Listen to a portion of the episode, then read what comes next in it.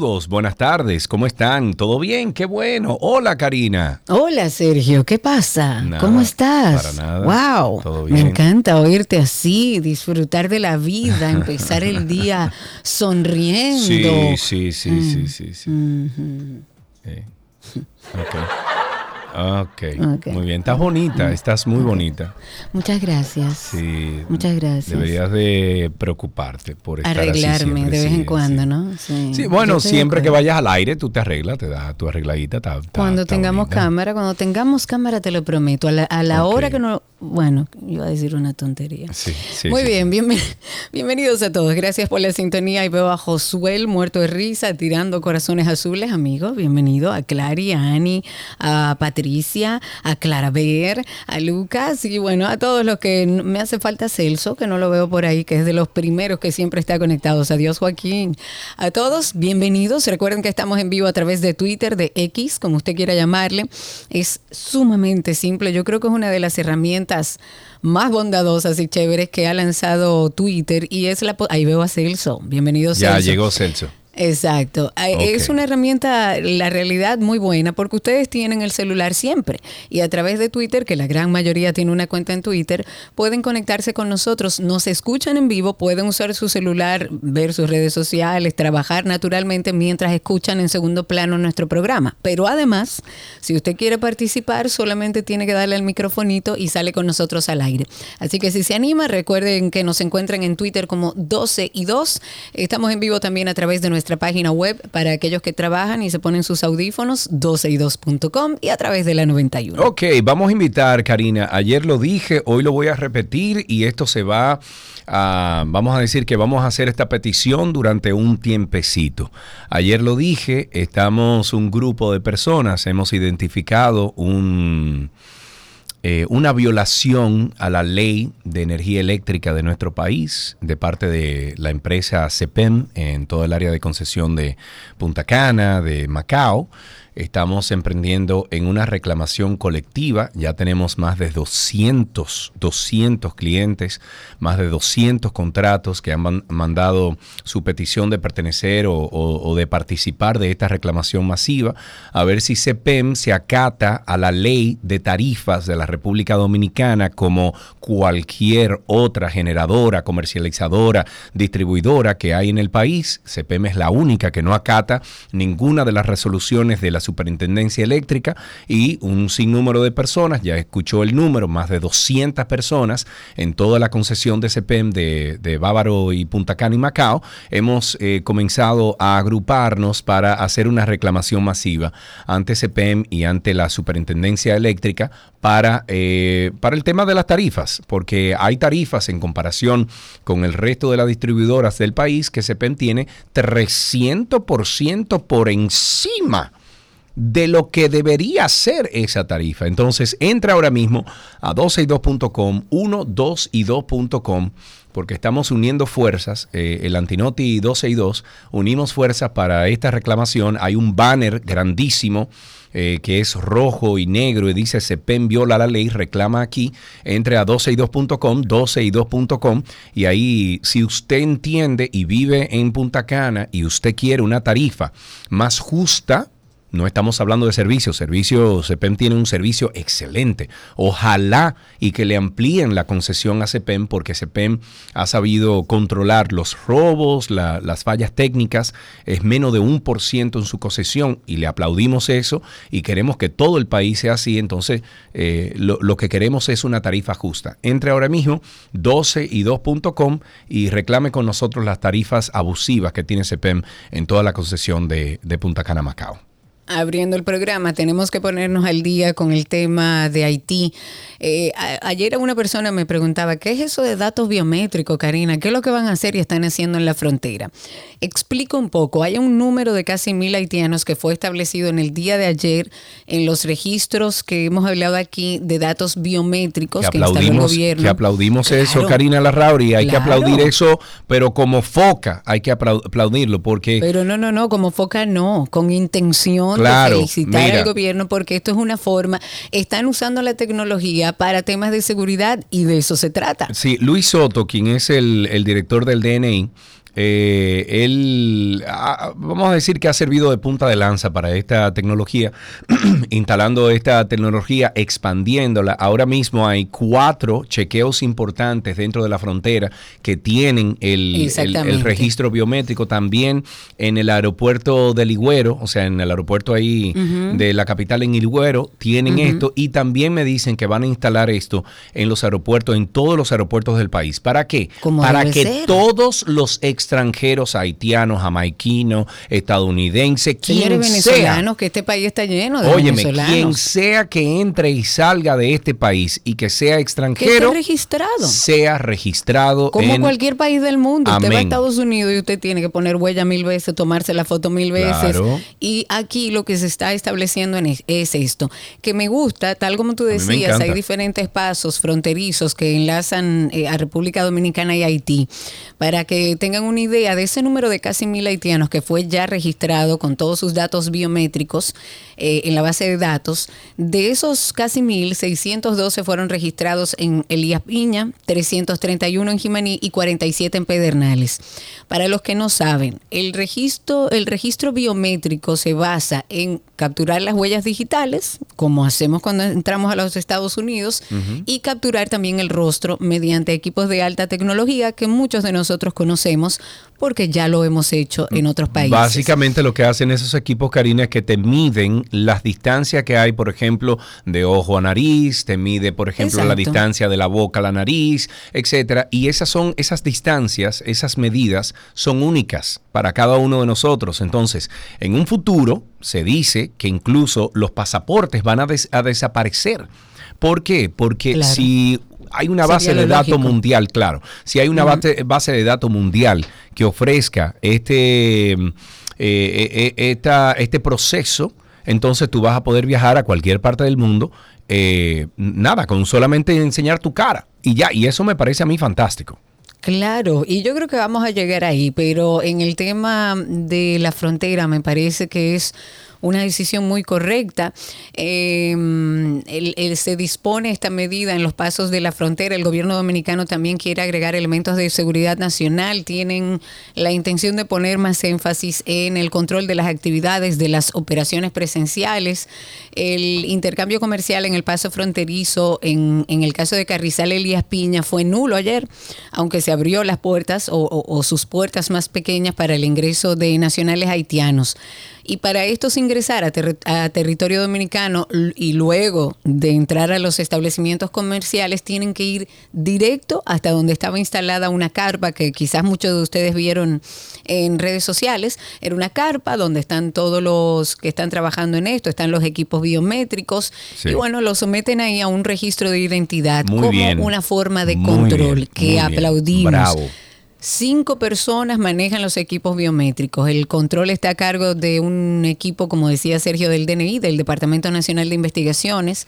Estos controles nos van a permitir conocer a todos aquellos que participan en las operaciones comerciales de- del importante mercado binacional que tenemos con Haití. Pero en seguridad también, Karina, porque cuando un Claro. haitiano, o perdón, cuando un extranjero cometa un delito en República Dominicana, y en el caso de los haitianos son eh, repatriados a Haití, pero tú sabes que con la facilidad que entran aquí al país, Claro. se identifique inmediatamente ese haitiano, ya se le prohibió la entrada aquí a República Claro. Dominicana.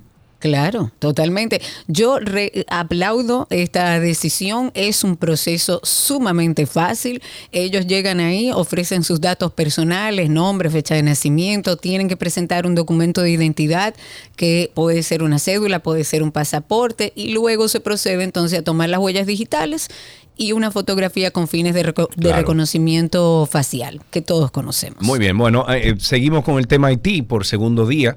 Las autoridades haitianas mantiene- mantienen cerrado el paso fronterizo con Dajabón, afectando así los corredores comerciales provisionales. Y de acuerdo con el director del mercado de Juana Méndez, el señor José Lagose, las autoridades haitianas mantendrán el bloqueo a las actividades binacionales hasta que los dos países lleguen a un acuerdo sobre un protocolo conjunto que establezca la operación del mercado fronterizo.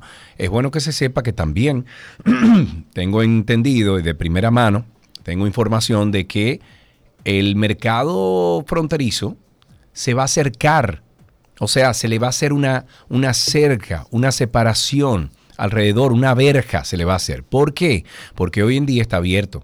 Y si te dejan pasar al mercado binacional, tú entras, tú puedes incluso irte para cualquier parte de República Dominicana. Ahora, si Claro. tú lo que estás haciendo es entrando al mercado binacional solamente por el día y solamente por una razón comercial, a mí me encanta la idea también de cercar el, el mercado eh, binacional. Ojalá y eso pase ya. Me dicen que están en proceso de licitación. El encargado del mercado de Juana Méndez dijo que el comercio binacional en una frontera requiere la participación de ambos países y dijo, y estoy citando, los haitianos se quedan a su lado hasta que el gobierno dominicano entienda que si quiere hacer negocios con nosotros tienen que respetar, eh, respetarnos como pueblo, como seres humanos y dejar su racismo. Eso dijo él. Ok, en otro tema, eh, a ver si tú me lo explicas este audio, Sergio, porque el senador Rogelio Genao ha dicho durante la sesión del día de ayer a sus compañeros senadores que respetando el derecho que tienen a disentir, también tienen el derecho a ser antipatrióticos, antinacionales, contradictorios, incoherentes y disparatosos. Recibimos en comisión general al canciller de la República y de la inmunidad discursiva que tenemos los congresistas dentro de este hemiciclo, respetando eso, diciéndole que respetamos el derecho que tiene todo el mundo a disentir, a tener pareceres distintos a los nuestros, visiones opuestas y que eso en parte es la actividad política, queremos decirle que también tienen derecho a seguir siendo contradictorios,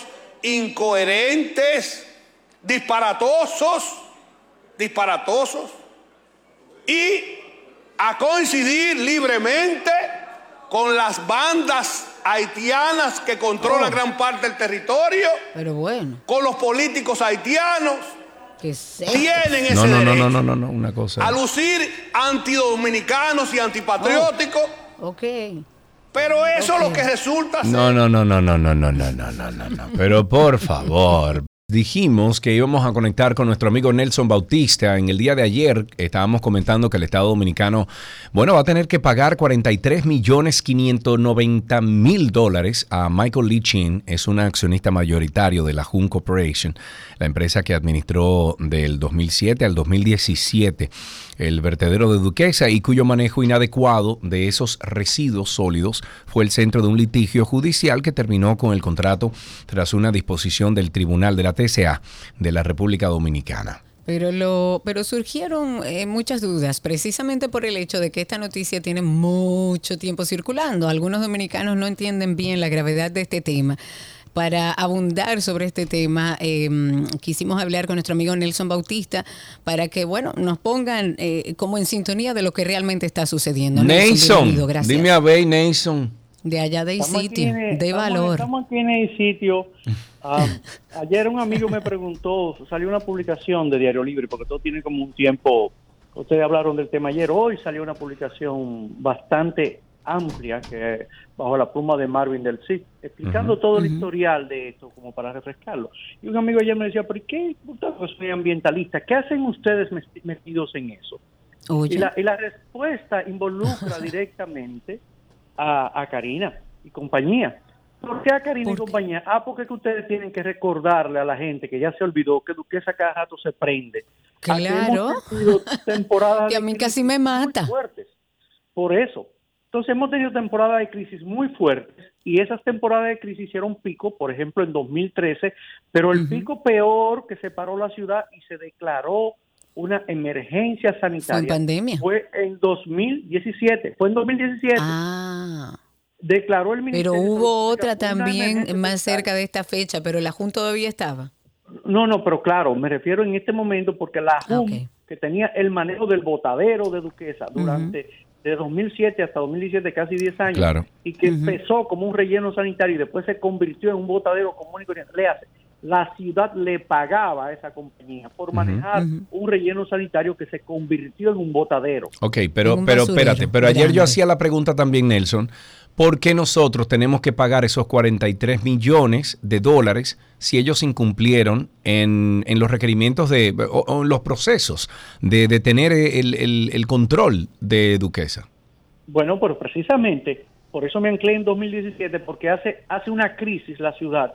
No hay acceso a Duquesa porque todo se llenó de basura de una manera terrible. Entonces el Ministerio de Salud Pública, en el momento era Tati Guzmán Marcelino, declara una emergencia sanitaria. El Ministerio de Medio Ambiente, y en ese momento era Francisco Domínguez Rito, somete con el Ayuntamiento de Santo Domingo Norte ante un tribunal a la JUN para que haga una de dos, o que permita que la ciudad intervenga el vertedero o para que abandone el contrato. Ese tribunal le da ganancia de causa al Estado dominicano y despoja a la JUN del contrato millonario que tenía para manejar ese vertedero. La JUN lo que hace es que se va a un tribunal internacional, a un tribunal de arbitraje que es controlado por las Naciones Unidas y demanda porque según ellos el gobierno dominicano violó sus derechos como inversionistas en el marco del Acuerdo de Libre Comercio del Caribe, de CARICOM, y demanda por 380 millones, después lo eleva a 600 Wow. millones Sí. al, al de Estado Dominicano. Estamos hablando de 2017. Ujú. Ujú. Entonces, llegamos a 2018 y el caso está en, en dos frentes. Aquí se determina en la investigación local que además del desastre sanitario que ellos hicieron, empiezan a aparecer que los títulos que, que son que, que autoriza la propiedad del vertedero de Duquesa, o sea, toda esa zona, la JUN dice que es de ellos. ¿Cómo? Entonces- ¿Cómo que de ellos? Que, que- que eso, todo eso es de ellos. Oh. Que todo es de ellos. Ajá. Ellos le dicen al tribunal es que me han quitado una tierra. Ajá. Entonces, Oye. Pero, pero ¿es así o no es así? Bueno, es, es tan simple. Nosotros hicimos una investigación entre ambientalistas, abogados y demás. Y lo primero es que esos terrenos eran del Consejo Estatal del Azúcar. Y en la gestión de Fello Suberví, cuando ni tú ni Karina habían nacido, Ajá. el. Consejo Estatal del Azúcar lo donó para ese vertedero. Cuando se firma el contrato... Pero se lo donó a ellos. No al CEA. Al CEA, ok. Al CEA. Al Estado, sí. El CEA, el CEA se lo dona, al ayu- lo da una concesión al Ayuntamiento de Santo Domingo Para hacer el vertedero. Cuando se divide la ciudad y queda el, el vertedero en Santo Domingo Norte, entonces esos terrenos pasan a mano del Ayuntamiento de Santo Domingo Norte, Ok. Ajá. ¿verdad? Entonces, cuando se firma el contrato con la JUN, se firma una concesión, pero los terrenos son del Estado.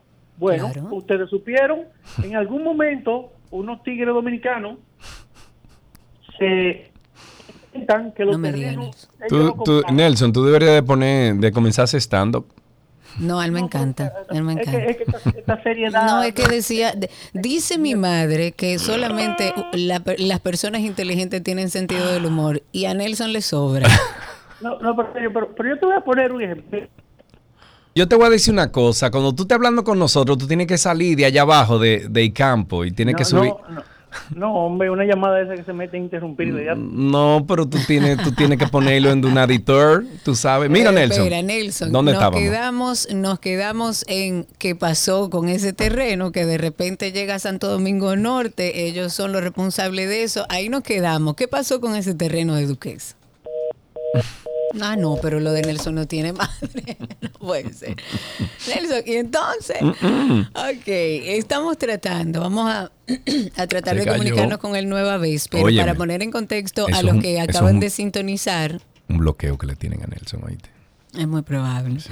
Para los que acaban de sintonizar, eh, estamos hablando de la situación de que lo que decíamos, una noticia de ayer, que el Estado Dominicano debe pagar 43 millones 590 mil dólares.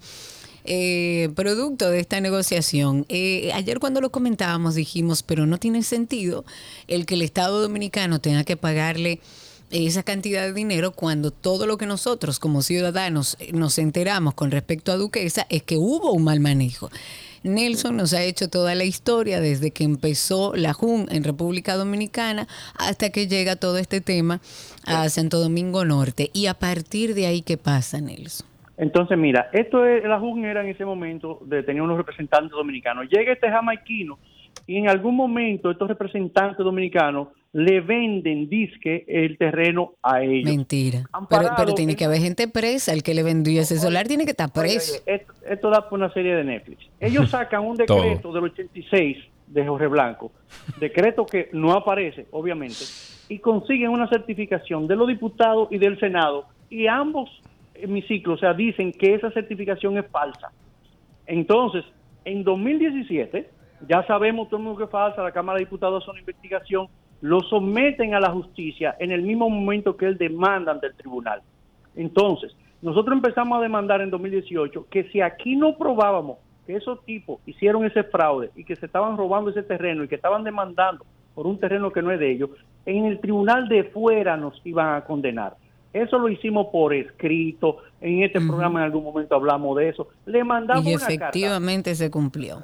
La Fundación Ese Hombre le mandó una carta en ese momento a Danilo Venida, pero un dirigente del partido, en ese momento PRM, que se llama Waldis Taveras, era el secretario de Asuntos Municipales del partido, le manda una carta a Jan Alain y le dice, con el historial completo, y le dice, mira Jan Alain, está pasando esto, esto y esto. Si ustedes no someten eso a un tribunal, no van a ganar allá afuera y estos tipos se van a quedar con la tierra y le da los nombres de los involucrados dominicanos en ese fraude y le dice quiénes son? tiene que llamar. Tenemos los nombres.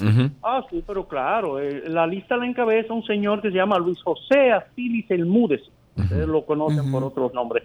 Un señor que se llama José Antonio López Díaz, un señor que se llama eh, Raúl Andrés Pérez Martínez y un señor que se llama Germán Cornelio. Y él le dice, mire, tiene que llamar a esta persona que te expliquen cómo ellos consiguieron ese terreno, si este terreno es del CEA, y no se puede. Pero bueno, el Estado somete a esta gente ante la justicia por ese tema. Y un juez en 2019 dice, pero yo he convocado a audiencia y el Estado no viene, yo voy a archivar esto hasta que el Estado diga que lo quiere hacer. Pero eso no es nada. Entonces viene el cambio de gobierno y empezamos a la carga de nuevo. Diablo, Dios mío. Señores, vamos a perder estos dólares y estos tipos se van a quedar con la tierra. Pues ustedes supieron Nadie, ah, no, en el sistema de justicia, no, porque ese caso, la parte de eso perimió, hay que ver la parte de la falsificación. La verdad verdadera es que a la fecha, en los tribunales locales, entre el CEA, el Ministerio Público, el Ayuntamiento de Santo Domingo Norte, que tenían que darle seguimiento al tema, no lo hicieron. Medio ambiente, poco, una cosa que se llama DICOEX y Industria y Comercio siguieron el caso en un tribunal internacional, pero no hicimos el trabajo a nivel local. Entonces, como a serio yo sé que a lo mejor ahora que le está comprando aviones y demás le sobra... ¡Ey, ey, ey, ey! 2.500 millones de pesos de tu bolsillo y del mío, porque la gente se ha quedado anestesiada, como que no entiende bien que ese dinero, esos 2.500 millones de pesos, con lo cual, por decir un disparate, se pone un nuevo cuartel de bomberos en cada provincia de este país, o se hace una ciudad sanitaria, o se hace una nueva carretera. Lo que sea, se mejora cualquier cosa. se lo vamos a regalar a una gente que además... Incumplió con un contrato. no, que incumplió, que no llenó la ciudad de basura, pero que además puede ahora mismo perfectamente reclamar su terreno, porque de ello. Dios mío. Entonces nosotros estamos en un punto que si el sistema de justicia y el gobierno no se empantalona y sigue dejando eso pasar, fíjense que pasamos cinco años en eso y lo dejaron pasar y lo dejaron pasar, claro. y no procesa en este caso, nosotros no tenemos ni la moral y vamos a seguir perdiendo dinero, señores, del bolsillo suyo y mío. Como siempre, como históricamente lo hemos hecho. Nelson, muchísimas gracias. Un abrazo para ti. Gracias por siempre actualizarnos en estos temas medioambientales. Un abrazo, amigo. Gracias a usted. Bye bye. Nelson Bautista estuvo con nosotros ya para finalizar. Dos cositas. Primero, eh, varios diputados con procesos judiciales, oigan bien, abiertos y exfuncionarios que renunciaron al gobierno de Luis Sabina Dirch en medio de escándalos. Eh, nada, resultaron ganadores de candidaturas a diputados por parte del PRM en varios puntos del país. Entre estos ganadores está la diputada Faustina Señor, Guerrero la gente Cabrera. no tiene memoria. No, no, no, no, no, es una cosa impresionante. Quien está involucrada en el caso Falcón, donde el Ministerio Público asegura que es parte fundamental de este esquema de lavado de activos del narcotráfico junto a su esposo. También está el diputado de Santiago, Nelson Marmolejo Gil, eh, señalado por el Ministerio Público como parte de, la red Falcón también. Por otro lado está el diputado Gregorio Domínguez de Santiago, quien fue descar- descartado por la Suprema Corte en un caso de desalojo ilegal del cual fue acusado y por el que el Ministerio Público pidió cinco años de prisión. Está también Sadoki Duarte, quien ganó en Sánchez Ramírez. Sin embargo, el año pasado la segunda sala penal de la, mm, de la SCSJ, eso es la Suprema Corte de Justicia, declaró culpable al diputado por ultraje y violencia contra la autoridad pública. También está Kingsberly Taveras, la primera ministra de la Juventud del gobierno del presidente Luis Abinader, quien tomó licencia apenas un mes después de asumir, luego de un reportaje que evidenció graves, graves irregularidades en su declaración jurada de bienes. Bueno, pues Kim, Kingsberly fue electa junto a su esposo. Y hay más. Está el exdiputado Bernardo Alemán, quien en el 2019, cuando era diputado, fue allanado e investigado. No, no, no, no, no. Es una. Óyeme, No, Karina, pero- yo, yo no entiendo la coherencia que Yo no entiendo dos cosas. Yo no entiendo cómo esas personas que iniciaron un proceso legal, que han sido Siguen militando ahí en el PRM. mismo partido, exacto, el mismo partido debería encargarse de decirle, mira, lamentablemente Ya. aquí hay una situación que no te permite por lo menos candidatearte. Claro. Pero eh, primero eso y segundo, ¿cómo es que el dominicano tiene tan mala memoria como para no Horrible. recordar estos candidatos que lo que van es a robar? Horrible. que ya han sido parte de escándalos, ya han estado en procesos legales. Y el dominicano como que yo no entiendo. Va y vota. Horrible, horrible. En otros temas, y retomando el tema de Haití, el canciller eh, va a participar este jueves en una sesión extraordinaria que va a tener el Consejo Permanente de la OEA. Ahí se va a exponer toda la situación que se ha generado entre la República Dominicana y Haití debido a este tema de la construcción ilegal de un canal del lado haitiano para desviar el cauce. No, no, ya lo desviaron. Fronteras. Fueron exitosos ayer, ya está Sí. desviado. Bueno, lo- la idea de este viaje del canciller es brindar a los países miembros de la OEA una compre- una comprensión precisa de todo el contexto, del alcance de esta situación en la zona fro- fronteriza y ver, promover la formación de opiniones que sean objetivas y, por supuesto, la integración de otros países para buscar alguna solución. Ok, así empezamos 12 y 2. Gracias por la sintonía. Tenemos muchas cosas para el día de hoy. Todo lo que quieres está en 12 y 2.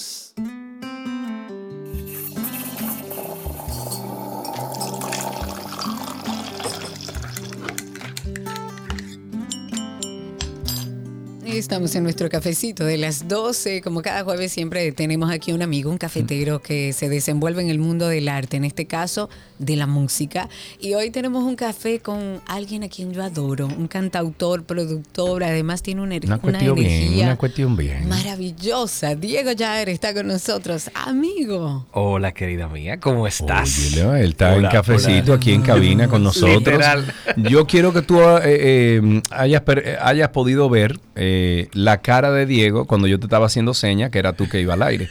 Diego decía, pero ¿a quién es que está señalando? No, yo pensé, pero será a mí. Yo no, ¿qué hago? ¿Qué hago? ¿Qué significa esta seña? No, es que No, Diego, lo que pasa es que la, la cámara de Karina, que de aquí es esta. Entonces Karina y yo nos dirigimos al aire, ¿verdad? En las cámaras.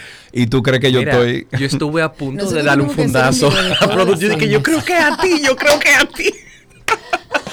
Señores, tenemos a Diego Yar ah, aquí con nosotros. Escuchen esto para que Ay, ustedes sepan cómo es la cosa. Escuchen.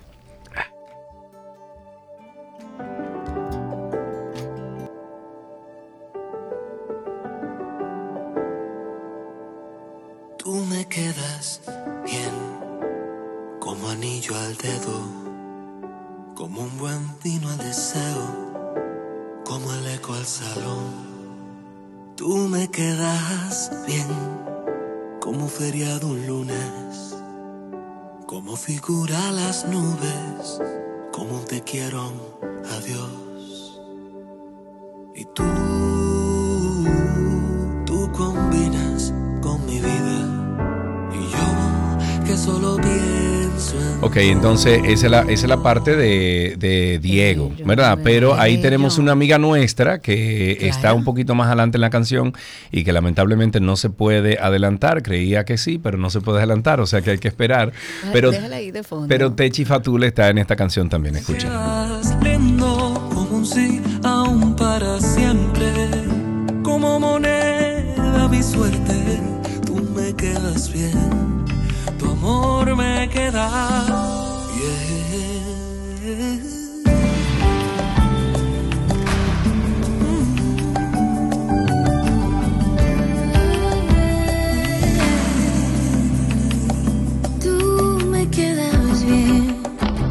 como sonrisa el hoyuelo, como tu ropa mi suelo, Me encanta, me encanta, me encanta, me encanta. Esa canción, esa canción eh, se llama Tú me quedas bien, es Diego Yar y Techi Fatule. Diego, gracias por estar con nosotros, bebiéndote este cafecito con nosotros aquí. Gracias a ustedes por Diego, recibirme. bienvenido. Dime. Diego, Vamos a empezar con el café. ¿Tú eres de los que se bebe el café con azúcar o sin azúcar? Con un poquito de azúcar, para ser totalmente honesto. La última persona con la que te bebiste un café. Eh, con mi novia en Colombia, que estábamos allá Oh. hace Ay, poco. qué rico. Pero bien, con ese, con ese clima de Colombia. Ay, delicioso. Qué cosa tan... re- Si tú tuvieras la oportunidad de sentarte con algún personaje de la historia del planeta que esté entre nosotros todavía, haya muerto, ¿con quién tú te sientas? Tú sabes que yo quisiera con, con Freddie Mercury. Fre- de- el Diantre, de- bien. El de Queen. Para mí ese Sí. fue, él fue tan impresionante, tan controversial, tan todo, que me Sí. encantaría sentarme a hablar con él. Además, si, eh, cuando uno ve el documental, película que se hizo de, de la vida de Queen, de la vida de, Freddie, eh, uno se da cuenta que esos egos siempre eran como muy adelantados para su tiempo. Exacto. Y Sí, que rompían cualquier tipo de paradigma, de reglas, de nada. Y la gente lo, lo- lo trazaba como, como, Como locos. locos, como Pero hoy en día tenemos una música que no pierde un, Pa' que eh, una esencia en los, en los tiempos que hoy tú la pones y tú dices, wow. Sí, y que incluso lo mismo, por ejemplo, que pensaban que pasaba con Luis Díaz, con Luis el Terror Sí, Díaz. Luis el Terror, O sea, la gente lo escuchaba aquí, que yo soy fan de él. Y claro, yo pequeño me recordaba y lo escuchaba y yo, pero este tipo está loquísimo. Pero me Sí. encantaba porque rompía con todas las reglas. Claro. Claro. ¿Qué, qué tipo de café te tomaras con, con ese tipo de gente, no? Como... Yo siento leche, que algo como leche. fuerte, ¿no? Como un expreso, una cosa Tiene así, que digo un yo. expreso doble. Sí, tiene que- digo yo, para aguantar esa, esa presión. Diego, qué bueno tenerte. Para aquellos que quizás eh, no recuerdan, yo, bueno, conocí a Diego desde antes, desarrollándose en el mundo de la producción. Eh, sin embargo, eh, cuando pude disfrutar de todo su talento fue en Dominicanas Got Talent, que cuando yo vi a, a Diego, yo dije, pero ¿y de dónde salió este monstruo de ese cuerpo? Diego, ¿cómo eh, ha sido eh, esta nueva etapa de tu vida a nivel artístico? ¿Y cómo decides? Porque eso es bueno contarlo, decir, déjame yo coger pago talent, a ver qué es lo que sale. Cuéntame un poco de ese inicio. Sí, yo creo que el inicio fue una vez tomada la decisión honesta de dedicarme a esto y ya decir, Diego, si tú no lo haces, te vas a arrepentir toda la vida. Sí. Entonces decidí hacerlo y justamente unos cuantos meses después salió el anuncio de Got Talent y yo dije, esta es la mejor plataforma para yo demostrarme si verdad yo quiero eso. Entonces fui... Pero y- que conste en acta que tú tuviste gente que te empujó. Dale. Sí, sí, sí. Ah, porque, tú, porque tú lo dudabas. Es que yo odio los reality y odio la televisión. Entonces se ligaron las dos cosas, un reality en televisión. que odias. Claro que detesto, Sí, pero no me puedo arrepentir porque también tomé la osadía de, de participar solo con mis canciones. Y eso fue lo que la gente, Claro. gracias a Dios, enganchó conmigo. Ok, eh, lo más difícil de estar expuesto con tu arte de repente, de 0 a 100, porque hay un proceso, y siempre recuerdo a Irving Alberti que habla de esto, de que hay un proceso de los artistas eh, de, de- de los años 80, de los años 90, donde brincaban de un escenario pequeñito cantándole a 20 personas o, o haciendo o demostrando su arte para 20 personas, y hoy en día tenemos plataformas como la que tú acabas de mencionar, donde Sí. tú te montas ahí y de hoy que nadie te conoce a mañana que Sí. miles de personas Sí. ya saben tu nombre, sabes quién Sí. eres, hay un shock. Brutal. Hay un shock brutal. Brutal. ¿Tú cómo lo manejaste? Yo con mucha vergüenza, yo siento que, yo siento que o sea, de pasar a nada, yo soy una persona muy que no me gusta estar exhibiéndome mucho y claro, cuando llegué para Me acá, eh, exacto, y entonces claro, ahora justamente ayer estaba en el aeropuerto de Colombia y devolviéndonos me pararon tres personas diferentes. Claro. Entonces, entonces se me acercan porque yo no sé si yo le doy como esa confianza, se me acercan por atrás, súper creepy, y me dicen de que, me dicen, o sea, sin avisarme, me dicen de que, ¡Hola, Diego! yo soy tu fan. y yo, ¿cómo? Entonces, súper Qué creepy, pero, o sea, me alegra porque siento que, de verdad, siendo un artista, por ejemplo, que no está haciendo, ¿verdad? Ni, ni reggaetones, ni todo lo que claro, está claro. mainstream, y que aprecien lo que yo hago, me da Claro. ese, ese, esa sensación de que estoy haciendo algo bien. ¿Tú no te a atrevías? propósito de eso, Sí, Diego, eso tú mismo. no me habías hecho así. Sí, no, no, sí, pero lo que pasa es que tú Ah, vas, tú vas a hablar lo mismo que yo le iba a preguntar. Dale, dale. Es dale. muy, es, mu- es muy probable. A propósito de que tú hablas de la música que ahora tiene más alcance, que la gente busca más, la nueva generación está muy conectada con la música urbana. ¿Cuál es tu opinión de este tipo de música o de la música en general que se está haciendo en el país actualmente? Sí, mira, yo no tengo la música, yo nunca la voy a discriminar, porque para mí la música está ahí para usarse. Entonces, decir como que este género está mal o no, para mí eso no es una opción. Sí, yo entiendo que hay una, sa- una saturación del género desde hace unos tiempos para acá. Y por ejemplo, yo, yo no tuviera ningún problema en hacerlo, pero claro, ahora en esta nueva línea, que cada vez voy madurando más, sería cada vez ligándolo con cosas de nosotros. Porque claro, ahora mismo, dentro de, esta, de este mar de que todo es lo mismo, están sobresaliendo las personas que lo ligan con algo único, con lo autóctono. Entonces ves más gente Claro. haciendo, por ejemplo, eh, reggaetón con cumbia, Sí. reggaetón Sí. con, qué sé yo, con flamenco, con la Rosalía, Sí. eh, Peso Sí. Pluma que sacó una ranchera. Entonces creo que cada vez estamos en camino a buscar sonidos más únicos y qué mejor forma de hacerlo desde nuestra Mira, cultura. tú acabas, de, tú acabas de decir algo que yo incluso estoy sacando aquí mi iPad para yo ponerles a ustedes, señores. Eh, algo que yo vi anoche antes de dormir, uno, tú sabes que se la pasa como Sí. pasando, ¿no? Un poquito ahí. De esos eh, 15 minutos que se vuelven una hora o dos. Exacto. Entonces, yo anoche me encontré con esto y me pareció una, pero yo yo le puse ahí, o sea, yo le puse al tigre, no, no, no, no, no, no. Te pasaste. Yo no sé de dónde este muchacho, creo que es de Miami. Eh, déjame ver si lo encuentro aquí rapidito, pero el tigre hizo salsa, míralo aquí. Ajá. El tigre hizo salsa. Oigan esto, señores. Ahí sí. Espérate, espérate, oye.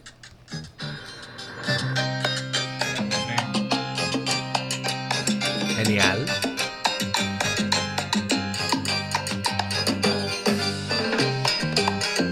Loco, eso es genial. Eminem. Genial. Señor, eso es Eminem. Él cogió el, el estribillo de la, de la Sí, canción. sí, sí, claro. Hizo salsa. Yo, yo oí eso y yo dije, no, este tigre está del otro lado. Es que ahí es que está el futuro. señores. Entonces, ¿a, a dónde voy con mi comentario? Hay mucha gente que critica el género urbano. Que dice, no, que eso es una Pa' que lo porquería, sepa, que eso... pa' que lo sepa. no, señores, no es una porquería, es una demostración y una... una Es una expresión, punto. Una expresión Sí. popular, una usted expresión puede gustarle, popular. Usted puede no gustarle, usted puede hacer, generar una crítica Claro. y es válido. Yo creo que el arte es eh, por excelencia Pero, eso. pero hay gente que está haciendo música urbana muy buena. Muy buena, claro que sí. Muy buena. Rosalía Claro es una sí. de esas. Claro, Claro. Karol G, la misma bien. G hace. Y John Mico, que acaba de venir para acá y, y lo llenó. O sea, son- Manuel Turizo, que está en la Claro, en claro. estos días. o sea, sí. sí. tenemos que estar de acuerdo que eso, y lo sabemos los músicos, lo mismo, que hay una saturación del género. ¿Quién va a triunfar? claro. El que lo haga más honesto. Sí. El que ponga una propuesta más nueva. Eh, eh. Claro.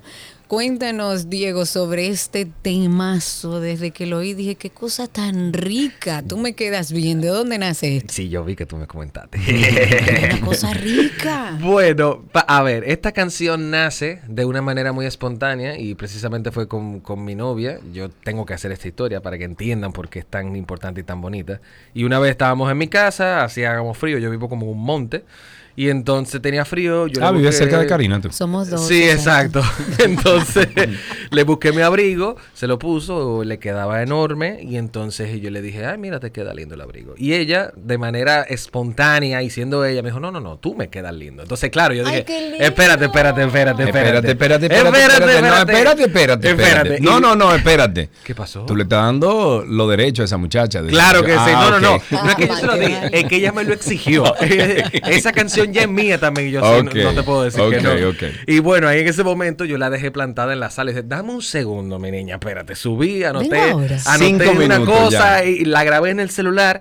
Y claro, por eso es que la canción se siente tan bonita y tan orgánica, Wow. porque es que salió así. Entonces, Del corazón. Claro, lo segundo fue estrellámele a alguien y yo me le vivo estrellando a todo el mundazo. Entonces yo empecé a preguntar, ¿quién tiene teléfono de Techi? Techi, ¿tú tienes? No, no, no. Entonces hasta que lo conseguí y literal le dije, oye, mira, yo soy así, perdóname, ojalá que esto no sea una falta de respeto, pero yo tengo una canción. Yo siento que necesito una voz femenina y siento que tú quedarías genial. Déjame saber y si no, pues gracias por si Vamos, acaso. vamos a escuchar un poquito más de Tú me quedas bien. Atiende. Un buen vino al deseo, como el eco al salón. Tú me quedas bien, como feriado un lunes, como figura las nubes, como un te quiero, adiós. Y tú, tú combinas con mi vida, y yo que solo pienso en dos. Tú me quedas lindo como café a la mañana, como tu aroma a mi cama, como el limón a mi. Tú me quedas lindo como un sí aún para siempre, como moneda mi suerte. Tú me quedas bien, tu amor me queda bien.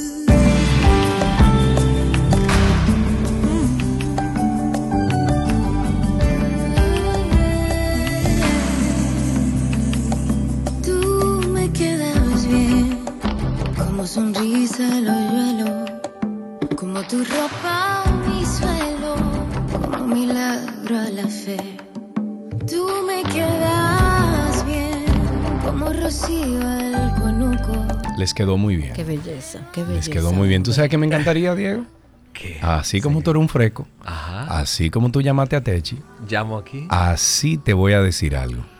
Un unplug tuyo y Techi en casa de teatro. Ay, sí. Quedaría muy lindo. Está oyendo, Techi. No, mira, un unplug, una, eh, eh, pónganse una marca de vino, una cosa. Es un Es unplug verdad. tuyo y de Techi, se cantan canciones de Techi, De la canciones tuyas, junto. juntos, pero una, Está pero un- chulo. casi un privé. Atención, Está Techi chulo. Fatula. Mira, Yo voy en primera genial. fila.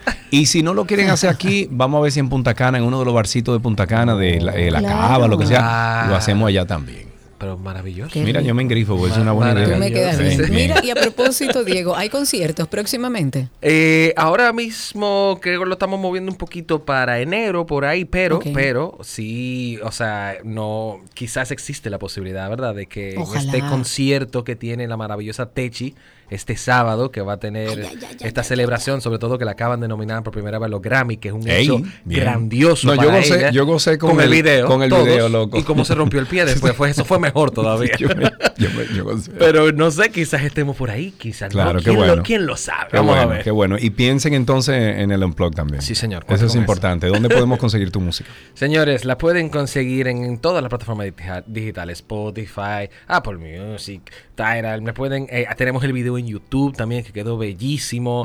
Síganos por las redes que estoy haciendo cosas loquísimas con la canción y vienen una sorpresa muy pronto con esa canción porque todo el mundo me está diciendo que esa va a ser la canción de las bodas Oh, en los Dios. próximos 10 Pero años. Oh, que. Dios. Entonces nos dieron un insight Mira, valioso ahí. no, no, Yo no, y no, estamos no. pensando algo. ¿Qué vamos a hacer con esa Yo te información? voy a decir algo. Tengan mucho cuidado con ustedes declaran esa, esa canción por ahí, porque ustedes tienen una competencia directa. Se llama Mari. Mari. Ah. Manny Cruz es el dueño de las bodas de es este país. No, pero a él yo lo dejo, ¿verdad? Con su mambo, con toda su felicidad, que me deje esta suavecita, romanticona Claro, para, cariñito, para que cariñito, antes de que llegue la masacre del baile, del Ajá. bailoteo, que escuchen esta. Ok, muy bien. Bueno, pues muchísimas gracias por tu visita aquí. quiero. Recuerden ustedes cuál es la red social, arroba. Diego.yar, J-A-R, no con Y, no con doble L, con J, por favor. Ok, muy bien. Diego.yaar, J-A-A-R. Búsquenlo en redes sociales, intégrese a todos los que están haciendo eh, Diego y Techi y todo el mundo para que eh, escuchen y sientan buena música. Hasta aquí nuestro cafecito a las 12 en 12 y 2. Todo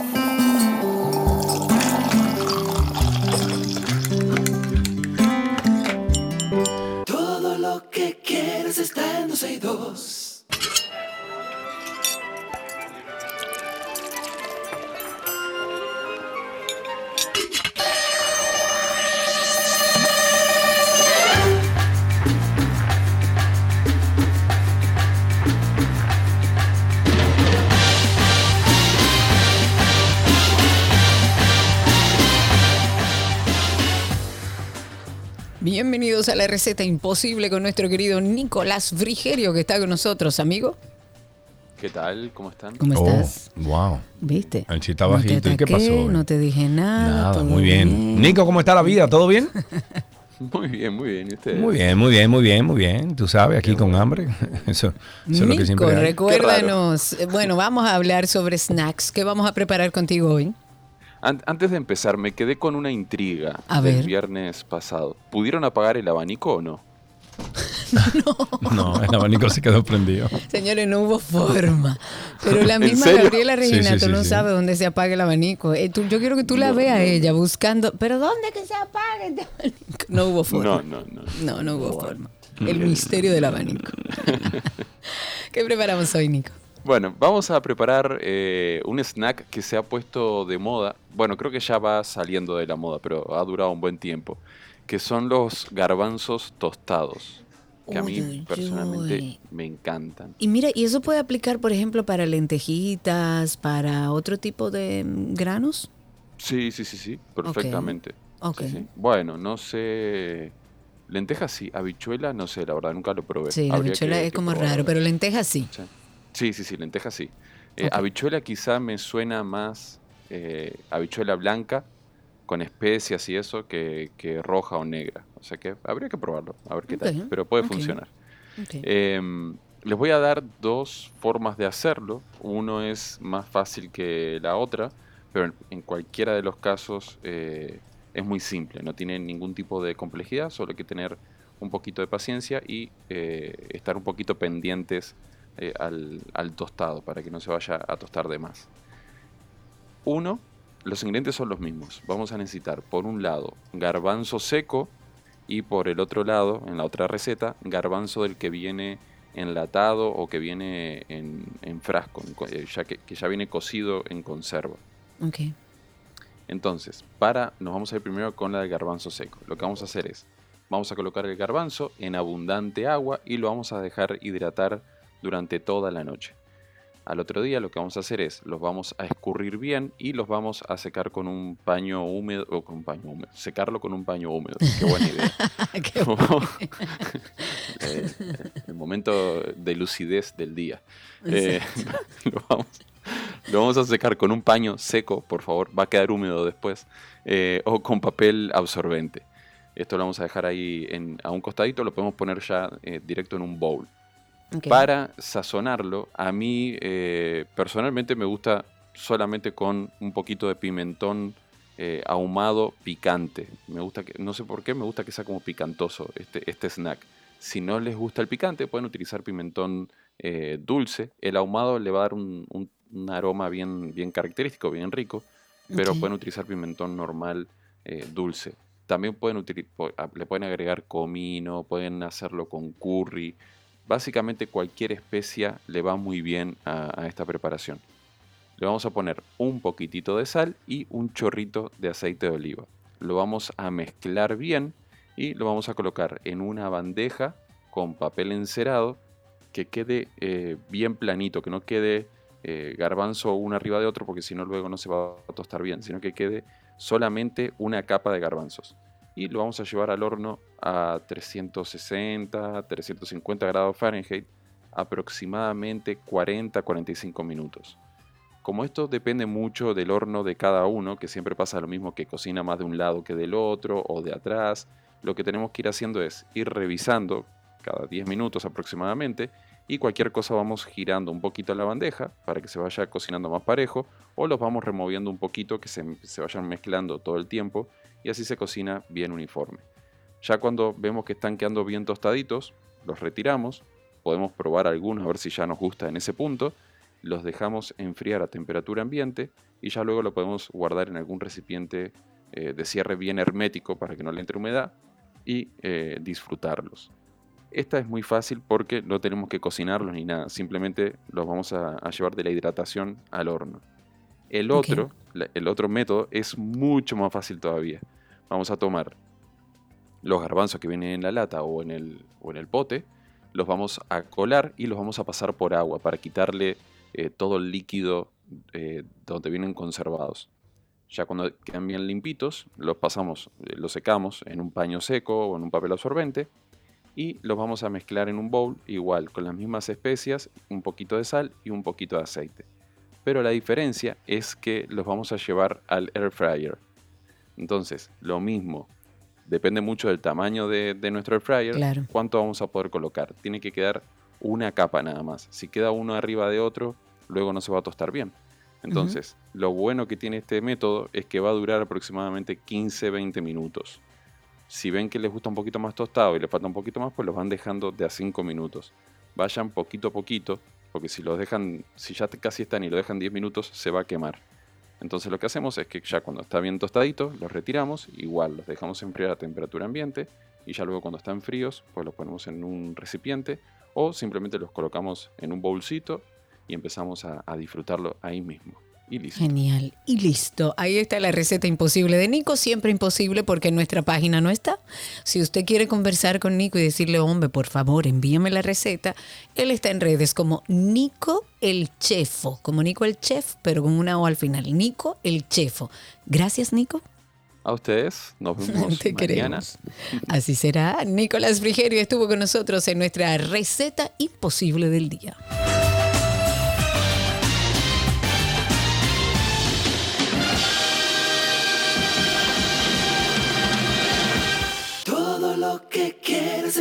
Let's go! Let's go now! There's a pitch on the way. a swing and a back.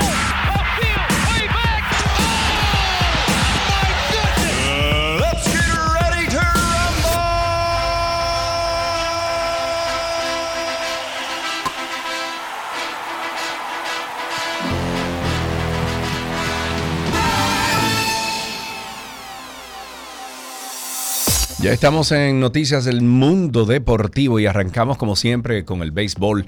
Un total de 63 jugadores dominicanos figuran dentro de los candidatos para la tercera edición al premio Juan Marichal, que será anunciado el próximo 20 de este mes.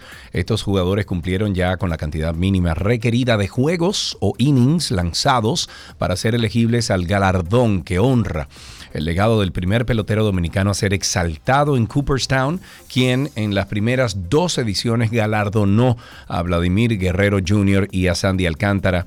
Guerrero Jr. vuelve a aparecer dentro de estos candidatos con sus 26 jonrones y 94 empujadas, números llamativos pero que fueron eclipsados por otros compatriotas como Marcelo Zuna, quien lideró a todos los dominicanos con 40 vuelas cercas y además sumó 100 remolcadas. Juan Soto también sobresalió y li- lideró a los dominicanos con 106 remolques. En una noticia de deportes que yo creo que ha llamado la atención a todos, hay 22 supuestos deportistas que fueron detenidos tras presuntamente presentar una documentación alterada. Esto lo hicieron mientras solicitaban el visado en la Embajada de los Estados Unidos en nuestro país con, eh, con el fin de participar en un evento deportivo en Estados Unidos. Esta información la confirma una fuente de la policía. Ha dicho que la detención del grupo que se identificó como deportistas de judo tuvo lugar en las mismas instalaciones de la embajada estadounidense. Lo que se ha confirmado eh, que está por determinarse si las personas que acudieron a la, mm, delegación diplomática fueron víctimas de un engaño o si por el contrario organizaron esta situación y estaban al tanto de esta situación. En torno a este caso, el presidente de la Federación Dominicana de Judo ha aclarado hoy que esa entidad no tiene nada que ver con 23 personas apresadas en el consulado de los Estados Unidos. Eh, según la federación, este grupo falsificó una documentación de la FedoJudo, así como la Asociación de Judo de la provincia de Duarte, una carta también de invitación de la Federación Puertorriqueña de Judo. Todo eso supuestamente era falsificado. Y él explicaba que los implicados falsificaron una hoja, una hoja timbrada del organismo, al igual que las firmas digitales de García, de Luisa Martínez, que es la secretaria general, y el titular, el titular de Fedoyudo ha dicho que se está llevando a cabo la investigación. Hay que ver cuál fue la situación, quién es el responsable y si realmente eh, fueron agarrados en su buena fe o ellos sabían lo que estaban haciendo.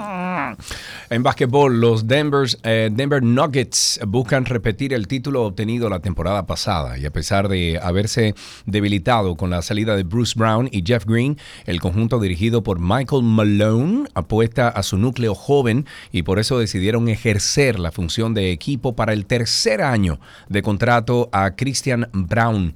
Brown tiene 22 añitos y desarrolla la función de Fue drafteado, no sabía que existía esa, esa palabra, pero drafteado, o sea, fue elegido.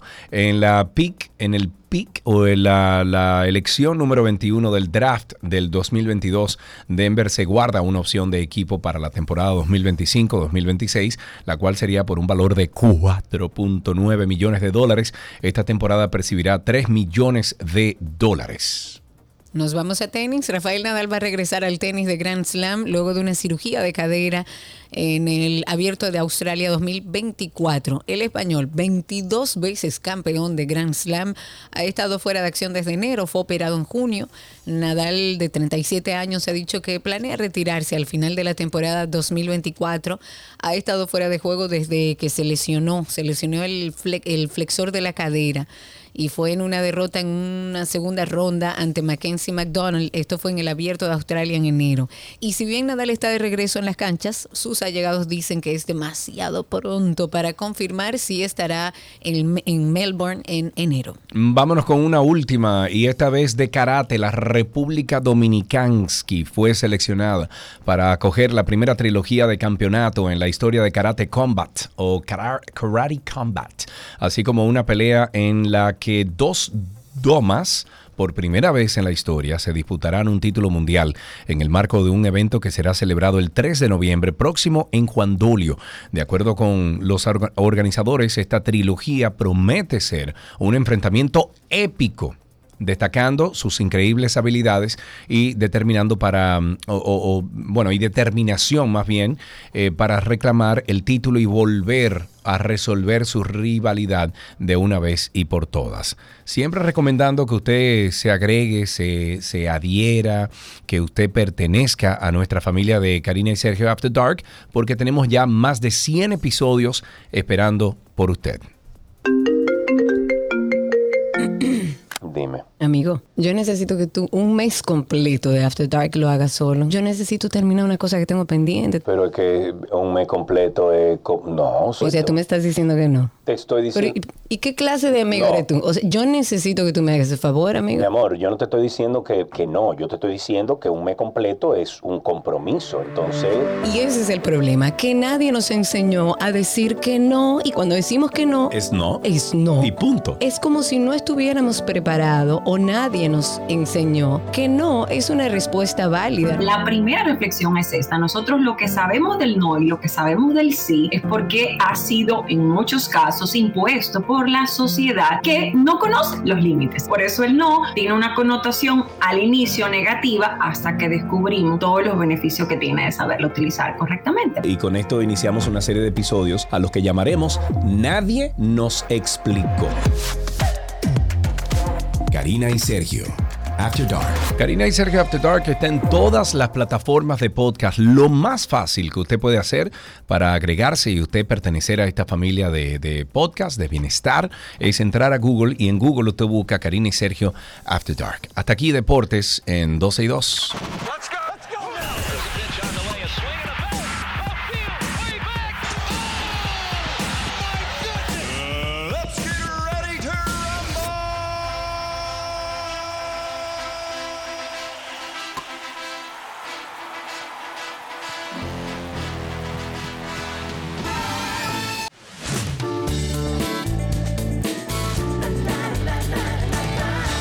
Vámonos con mu- no con música no, vámonos ¿Con con, música? con Wow. noticias del entretenimiento. La gira de musical de Taylor Swift Eras Tour aportará ganancias por valores de Dios mío, no puede ser yo no aquí. tanto, seis mil mi no sí Bueno, según cifras recientes, esto representa un aumento significativo debido a la al incremento de las fechas de conciertos y a la alta asistencia de todos los fans de Taylor Swift y unos ingresos superiores a los esperados en merchandising y cine.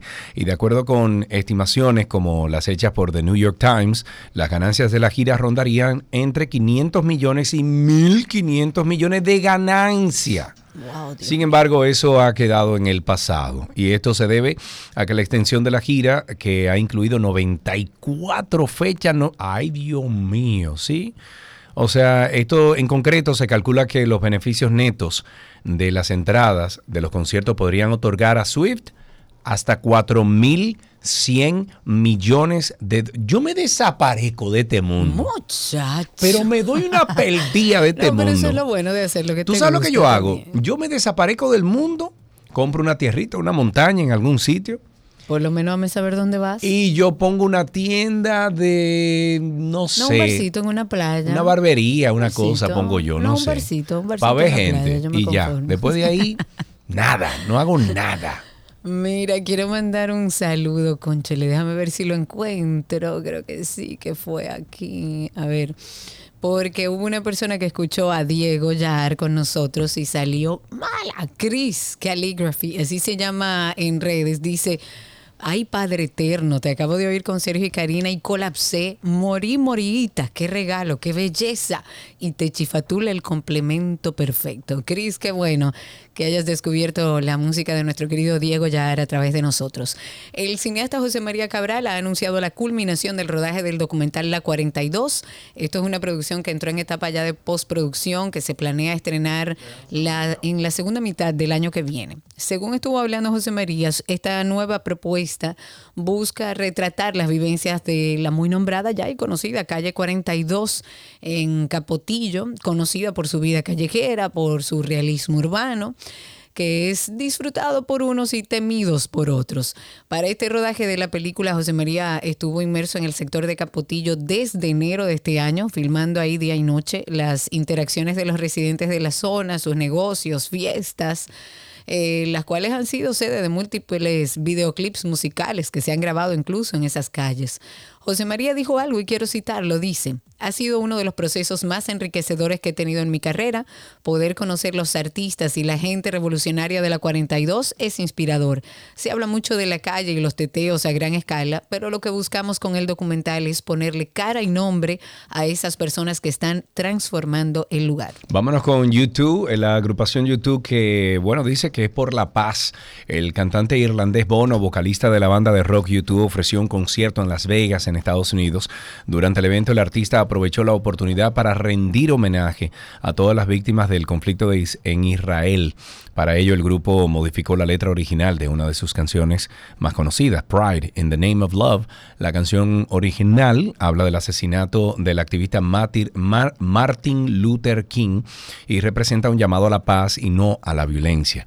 En una publicación en su cuenta oficial de Instagram, la banda compartió un video en el que se puede ver a Bono emocionado mientras dedica la canción a los fallecidos cantando en gran, con gran sentimiento a la luz de lo que ha sucedido en Israel y Gaza.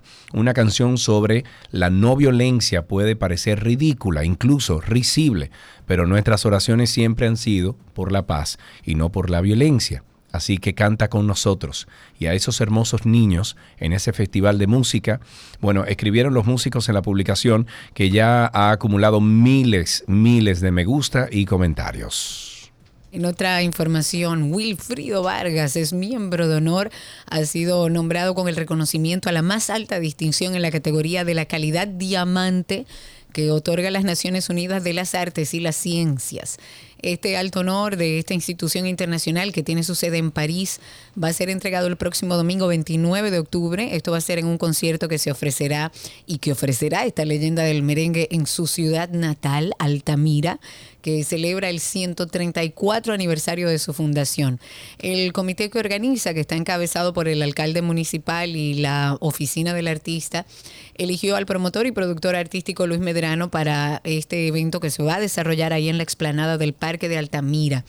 Los invaluables aportes de Wilfrido Vargas como músico, arreglista, compositor, cantante, productor, emprendedor, además un gran visionario, lo sitúan como un genio de la música en el planeta y uno de los más importantes artistas de América. Ok, me voy entonces con que lo- la compañía Walt Disney anunció que ha aumentado el precio de algunas de las entradas y servicios de sus parques en California y la Florida, incluidos los pases anuales y lo de los, estac- eh, los de los estacionamientos. El incremento con efecto inmediato afecta las entradas diarias en días de alta demanda en el parque Disneyland ubicado en Anaheim, en California, que aumenta el 8,4 por el 8,4%, alcanzando los 194 dólares. El costo del pase, por ejemplo, Magic Key en el estacionamiento en el Parque de California también aumentó. Los precios de los pases de los pases anuales en Walt Disney en Orlando aumentaron un 10%, exceptuando el pase anual Enchant que restringe el acceso en ciertos fines de semana y días festivos, que registró un aumento de un 21% y ahora cuesta 849 dólares. El servicio Genie Plus, por ejemplo, que permite a los visitantes acceder a las filas más cortas, aumentó su tarifa en 5 dólares. Dinero. No olviden, señores, que tenemos nuestro podcast de Karina y Sergio After Dark. Es un podcast donde hablamos, señores, todos los días. Tengo una conversación con alguna persona que por mi apertura en estos temas se me acerca y me dice, Karina, no te imaginas lo que estoy viviendo. Y así muchísima gente que no sabe cómo ponerle nombre a lo que vive. Y para eso este proyecto de Karina y Sergio After Dark. Porque también se tiende, como con la ansiedad y la depresión, a hablar de este tema como de manera alegre, como, ay, ese, ese tipo es medio bipolar o esa tipa es medio bipolar. Y el papel de la familia es muy importante porque estos pacientes no tienden a hacerse conscientes de que les pasa algo, porque lo único que cambia es su humor. Tenía sentimientos de inferioridad, de inutilidad, sentimientos de fracaso, mucha soledad. Eso da mucha soledad, independientemente de la gente que tengas a tu alrededor. Además, estamos hablando de un trastorno, una enfermedad mental que afecta a muchísima gente. Lo primero es que se acerquen desde la parte de la empatía, no diciendo tú tienes un problema y necesitas ayuda, no, me preocupas. Me recuerdo hoy que a mi mamá yo le dije, mami, siento miedo de la vida. La semana pasada o el primer episodio de esta serie arrancamos con salud mental hablando de los trastornos de la ansiedad y hoy continuamos con la bipolaridad. Karina y Sergio. After Dark. Karina y Sergio After Dark en todas las plataformas de podcast. Búsquennos ahora mismo en Google. En Google, en Google tú, usted pone Karina y Sergio After Dark y No se puede... buena. Google. Se puede entonces... eh, Pantacam. ¿Eh? ¿Cómo? Pantacam. Fantacam. Pantacam. No somos buenos Sí, ninguno de los dos porque tú tú no tienes. No, lo que pasa no, es que. tú no- tú no me No, llevas no, no, no, no, está bien. Tú eres una mala Hasta aquí en- entretenimiento en 12 y 2.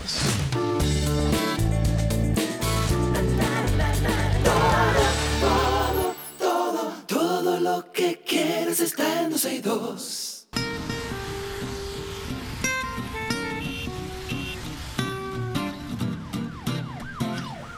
Ya estamos en Tránsito y Circo. Ustedes son los protagonistas de este segmento. El teléfono de cabina es 809 562 Sí, sí, sí. Ese mismo es, sí. 809-562. 809 Exacto, dale. 809-562-1091, que es el teléfono de nuestra cabina física donde se encuentra Sergio y nuestro querido Chiqui. 809 Que está hoy 562 insoportable, esta chica. Me encanta cuando le está me insoportable está Chiqui hoy. Eh, ese es el lugar donde yo quiero estar. Está como para una raqueta de 809. tenis hacerle así, ¡tan! no funciona. Ah, Sí, mira. ah, atrás el cable. No, no, el cable, el cable. atrás. 809-562-1091 y también recuerden que estamos en Twitter Spaces, ahí toda nuestra comunidad, nuestros oyentes pueden también solicitar hablar al aire. Amigos, amigas de Bávaro Punta Cana, mucha atención, mucha atención, por favor. Un grupo de personas nos hemos unido y nos estamos uniendo para hacer una reclamación colectiva ante la compañía CPEM, bueno, sería ante la, ante la Superintendencia Eléctrica, para pedirle, rogarle a CPEM que acate las resoluciones de tarifas. Por favor, por amor a Dios. a mí Porque me que- parece eso tan extraño. Sí, a mí también. Lo que pasa es Tan- que Extraño no es la palabra tan eh, descarada, Cari, o sea, tan... todas- eh, ¿Cómo tú sabes que existe una ley a la que tienes que ajustarte como y no empresario? lo haces. Eso es lo que no me explico. Bueno, mira, hay una, hay una falta de ambas partes, porque la Superintendencia Eléctrica nunca, nunca ha enviado una resolución a CEPEM. Pero aparte de eso, CEPEM, por esa razón, no debería de violar la ley. ¿Me entendés? Entonces, CEPEM es la única compañía hoy en día que, además de tener un negocio vertical, eso significa que de la generación, de la comercialización, de la distribución, ellos están ganando del negocio completo, el 360 del completo. Pero aparte de eso, no acatan las tarifas que existen dentro de la ley dominicana y ellos definitivamente han creado sus Pero es tarifas. que es absurdo que eso esté Bueno. regulado y que el Estado dominicano, y digo Estado porque como dices Sí, tú, claro. no solamente de este gobierno. No, no, no, de otros Eh, gobiernos. Como el Estado dominicano no se haya percatado Bueno, de fin- que ¿Qué? eso está fuera de la ley. Eso está fuera de la ley y así es entonces lo que estamos pidiendo a nuestros amigos oyentes, eh, que sabemos que muchos de, de ustedes viven en Bávaro, igual que yo vivo en Punta Cana, Bávaro.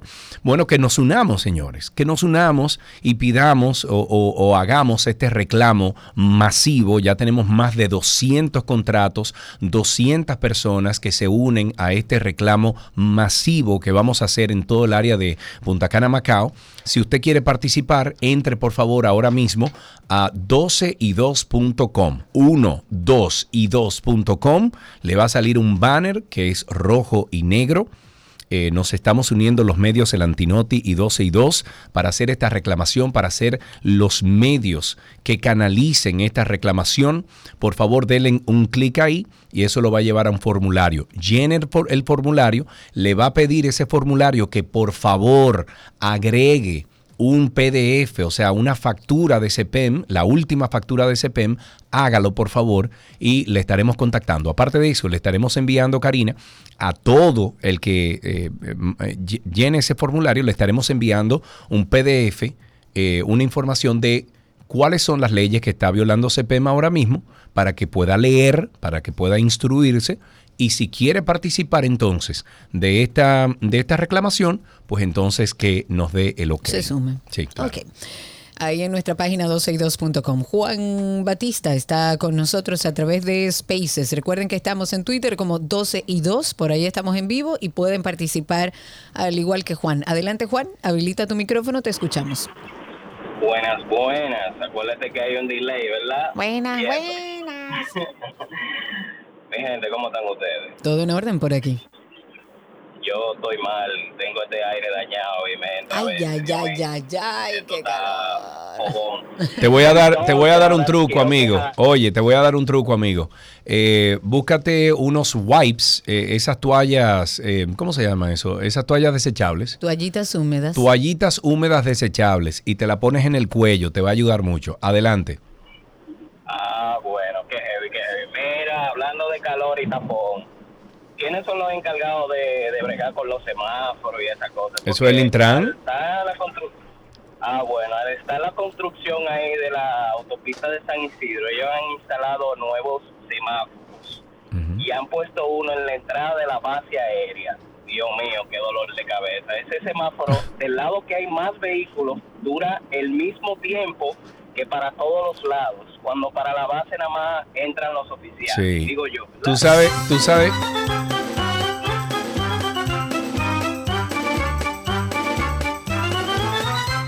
Tú sabes que eso mismo le comenté a Hugo Veras el otro día, nuestro amigo Hugo. Eh, le dije, Hugo, óyeme, en el bulevar turístico del este, que conecta a Punta Cana con el resto de, de- de lo que queda hacia el noreste del país, eh, perdón, al noroeste del país, que es subiendo hacia eh, Miches, hacia Ubero Alto, hacia Friusa, de Punta Cana hacia allá. Señores, no puede ser que los semáforos de cada una de esas intersecciones tengan el mismo tiempo para ambos, ambas direcciones.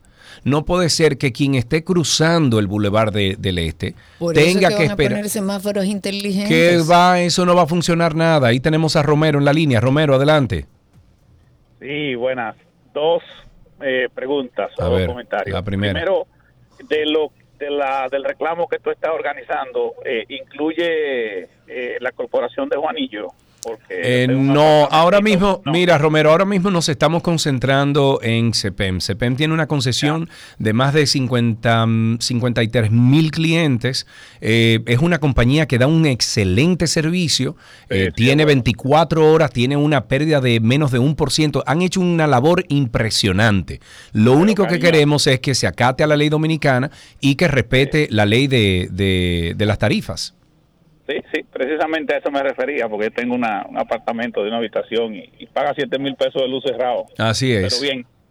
Entonces, bueno, pues únete, otro era- únete. Sí, sí, sí. Lo otro era, dígale a su amigo Hugo que los peajes son un fracaso en ese mismo bulevar que usted dice ahí de Punta Cana. Ay, Dios un mío. fracaso Ay, Dios total.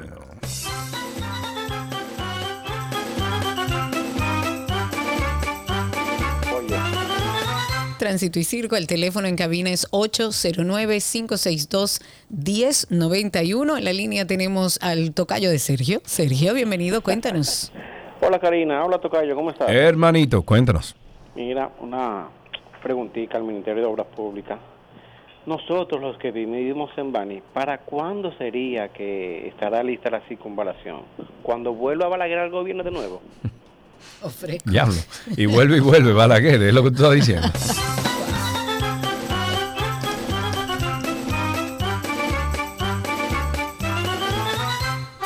Dale ahí entonces, tiene. Ok, tírala tengo atrás. a través de Twitter Spaces a Lucas. Adelante, Lucas, que tiene ahí un ratito. Cuéntanos. Mis queridos amigos, buenas tardes. Hola. Eh, Karina, el, el tema de, de, de los combustibles, que me gustaría que me dejaran tocarlo brevemente. Adelante. Ustedes que son, ustedes que son pana full del ministro que maneja ese tema, ¿por qué es que aquí la gasolina regular y la premium tienen el mismo octanaje o peor del que te sirven? Hay una diferencia de precio enorme, donde la ley te dice que te tienen que vender cierto octanaje, no te lo venden. O sea, no, no lo entiendo esa situación ahí. Sergio te va a ayudar. Mira, eh, eh, yo estuve viendo el video del cual, eh, del, por el cual te estás refiriendo a esto del octanaje. eh, confirmé incluso con varias personas de la industria. Eh, me dice que hay muchas variantes. O sea, que no creas todo lo que estás viendo en redes sociales. Con esto no estoy mm, tratando de minimizar la importancia que le está dando esa persona al hecho de, de que las gasolinas tengan o no el octanaje, pero eso hay que con pinzas. O sea, hay que, hay que eh, eh, coger esa- esas informaciones con pinza porque hay, eh, hay estaciones de gasolinas que son eh, manejadas particularmente con una marca nacional o internacional, pero son manejadas particularmente y la marca debe velar obviamente porque esa gasolina y la calidad de esa gasolina sea una en, en general, ¿no? Eh, mm, hay muchas variantes. Eh, no estoy diciendo que no es correcto, no estoy diciendo que no es verdad, lo que estoy diciendo es que eso hay que tomarlo con pinza. Es lo único que, que te pido, amigo. 820, no, 809-562-1091, 809-562-1091, el teléfono aquí en 262. ¿Usted tiene el bumper Medusa ahí? Claro, sí, Láiguelo. míralo ahí. Si todo esto fuera poco, caiga quien caiga. Tengo tentáculos. ¿Quién soy? Este caso es un verdadero sancocho. Tengo tentáculos. Medusa soy. Y todo esto por venganza. Tengan cuidado. Medusa soy. Bien rapidito, el tercer juzgado de la instrucción dispuso eh, que la ingeniera Jenny Marte Peña, quien cumple prisión domiciliaria por el caso de corrupción administrativa de la Operación Medusa, podrá asistir a su oficina dos veces por semana, claro, porque ya hay un precedente. Eh, o- eh, dice que la ex encargada del plan de humanización del sistema penitenciario de la Procuraduría tiene autorización de trasladarse a su oficina de 8 de la mañana a 5 de la tarde. La decisión fue tomada por el juez de instrucción que conoce el caso, en el que están involucrados también el ex procurador general Jean Alain Rodríguez y otros 39 ex funcionarios. Yo creo que deberían de hacer eso también con mucha gente que está esperando eh, un, un- un- o sea, su juicio, se- está esperando sus resultados. Ser procesado, Ser claro. procesado es la palabra, gracias, o el término. Eh, y que están en la cárcel hoy en día, que lo dejen salir de 9 a 5, que puedan ir a trabajar, que puedan ir y regresen a la cárcel, porque si los están haciendo con estas personas del caso Medusa, pues o totoro tobaca, ¿no es que dice por ahí? Y sí, lo que pasa es que muchas de esas personas no tienen los abogados que tienen Jean Elan para Ah, llegar a esa ya, conclusión. ah, ya. O sea que al final el mensaje es roba mucho para que si te, cuando o si te agarran, entonces tú tengas los recursos para tú poderte defender. Ahí tenemos a Oscar en la no lo línea. sé. Sí, buenas. ¿Me escuchan? Sí, te escuchamos. Cambio. Buenas tardes. Pero Carlos, tú decías ahorita que si tú tienes los cuartos que vas a tener en los suites, tú te retiras. Me, Eso de- es mentira. me desaparezco, manito. Eso es mentira. Sí, Mira, es verdad. Muy dolido, muy, muy dolido. Y quiero que me ayuden. No sé, a lo mejor. Con tu dolor. A ver, vamos a ver. Sí, con mi dolor a desahogar. A ver. Eh, yo llevo un tiempo fuera del país, ahora estoy en el país. Tú tienes que desaprender a conducir de donde uno viene, porque hay, hay que cumplir todas las reglas. Claro. Es así. ustedes vieron en, en accidente en la página de Instagram, un- hubo un accidente ayer por Piedra Blanca de una patana Sí. Sí, lo vimos. que fue por un... se descarriló. Sí. A poco, a lo mejor a 200 metros o menos de ahí, otro accidente el día de hoy de otra patana cargada de petróleo. Y hay un tapón todo el tamaño. Entonces, con lo que piden es, no sé cuál es la campaña, pero la gente conduce aquí ¿Qué campaña? ¿De qué campaña tú estás hablando? de una campaña de concientización. Es que, es que aquí hace. La última vez que se hizo una campaña fue cuando Hanle Herman. Lo dijo Karina No, el no, otro no, día. aquí se hicieron, no, no, pero aquí se hicieron campañas de educación con el tema del cinturón, del celular, Cari, pero a pero partir de ahí ¿cuándo fue la última vez que tuviste una campaña en todos los medios de comunicación? mucho. Dime, entonces. Sí, hace- no sé si, lo si- fue cuando Hanley lo Herman, pero hace mucho. pero tú leíste la noticia el otro día, Karina, que la última campaña de, de tránsito fue de publicidad, de mercadeo de publicidad, fue cuando Hanley- tú lo leíste el otro día, esa información, el lunes creo que fue. Mm, Bueno, sí recuerdo que era otra cosa. Era una cuando se armó eh, a la AMED y, y estaba Hanle Herman, definitivamente que no tiene nada que ver con lo que vemos hoy del DGC. 809-562-1091. Ahí está, mm, ah, no, no está, 809-562-1091 y a través de Twitter Spaces también pueden comunicarse con nosotros. Retomando una denuncia, hace algunas semanas, y esto me tiene conmovida porque este es el reflejo de lo que está viviendo mucha gente que uno ni se entera. Hace algunas semanas conversábamos al aire con Thais Herrera. Ella nos contaba que la señora que trabaja en su casa, que le ayuda en su casa, tiene dos hijas que no han podido iniciar el año escolar porque los centros educativos donde han ido dicen que las jóvenes no pueden porque exceden el máximo de edad, o sea, no pueden ser inscritas en la modalidad regular de lunes a viernes, pero tampoco tienen la edad suficiente para ser recibida en los centros que imparten la docencia los fines de semana. O sea que estas dos niñas están abandonadas por el sistema. Hasta el momento las adolescentes llevan ya varios meses sin recibir educación, su año escolar puede verse afectado si esto no se soluciona cuanto antes. Hoy estuvimos hablando con Thais, eh, nos volvió a contactar para decirnos que finalmente en la regional la mandaron a el Café de Herrera, ahí las registraron para clases solo los domingos. Las jóvenes asistieron el primer domingo, pero había primarias del PRM y el centro era utilizado para votación, por lo que no las recibieron.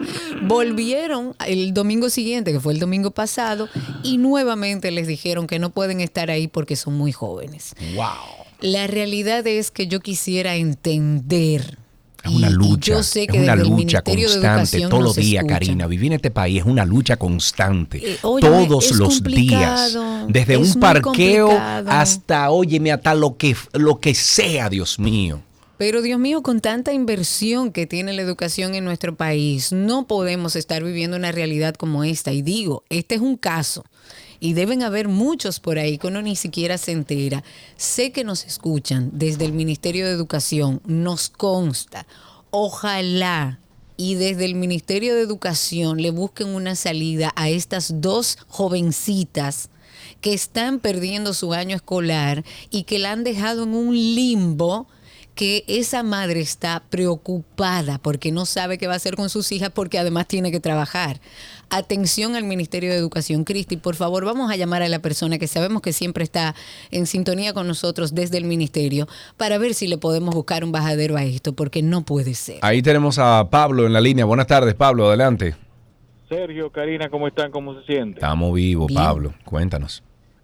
Yo creo que el gobierno tiene un ahorro, se está ahorrando un dinero, de verdad, que yo lo pienso, si me pongo a pensar en la pintura de las de las eh, de los carriles, de las de las de las autopistas, de las Sí. de las calles, porque el dominicano, tú le puedes pintar hoy la, la- los carriles y nadie respeta el carro. Absolutamente. Los camiones andan por donde ellos quieran, el, el carro... se No, no, no. Ah, mira, cuando eh, la ¿cuándo fue la última vez que tú te fuiste por la, la autopista del Este? No, tengo mucho. Ok, yo la, yo la tomo todas las semanas, varias veces.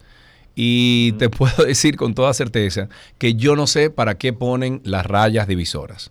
Para nada. La Ni gente lo- ni maneja... Ni la doble raya para no... oye, no mi hermano, cruzarse Ni rebasar. Pablo, en el medio de la autopista la gente maneja.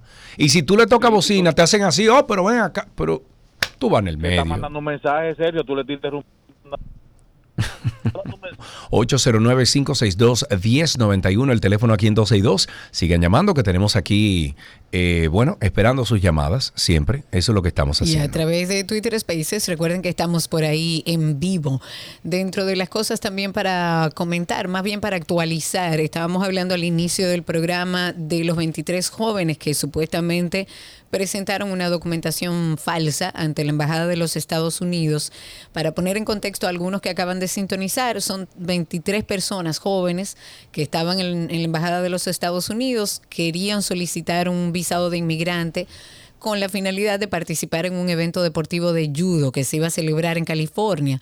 Pues la acusación lo que establece es que en ese momento el oficial consular, cuando empezó a verificar los documentos, observó algunas irregularidades y procedieron a realizar una verificación de manera directa con la institución para confirmar que efectivamente carecían de legitimidad. Pues bueno, ya la Oficina de Atención Permanente del Distrito va a conocer en el día de hoy la solicitud de medida de coerción en contra de este grupo de 23 jóvenes por presentar documentación falsa ante la Embajada de los Estados Unidos. Seguimos tomando llamadas 809-562-1091, 809-200-1091, el teléfono aquí en 262. Sigan llamando que tenemos tiempo todavía para hablar con ustedes.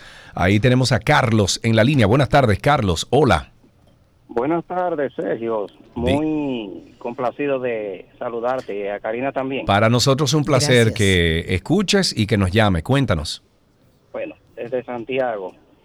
Mirando la situación de lo que tiene que ver con la educación vial, o lo que deben las autoridades ir haciendo a favor de la población, nosotros no tenemos eh, ni siquiera letreros o indicaciones en las principales autopistas del país que nos orienten, ni siquiera para que los camiones de carga pesada, que tienen que tener su carril, ellos sepan cuál es la, el carril que le No, no, no, no, no saben nada, muchachos. una falta de indicación total en todas las carreteras del país. Eso Así es. muy común aquí.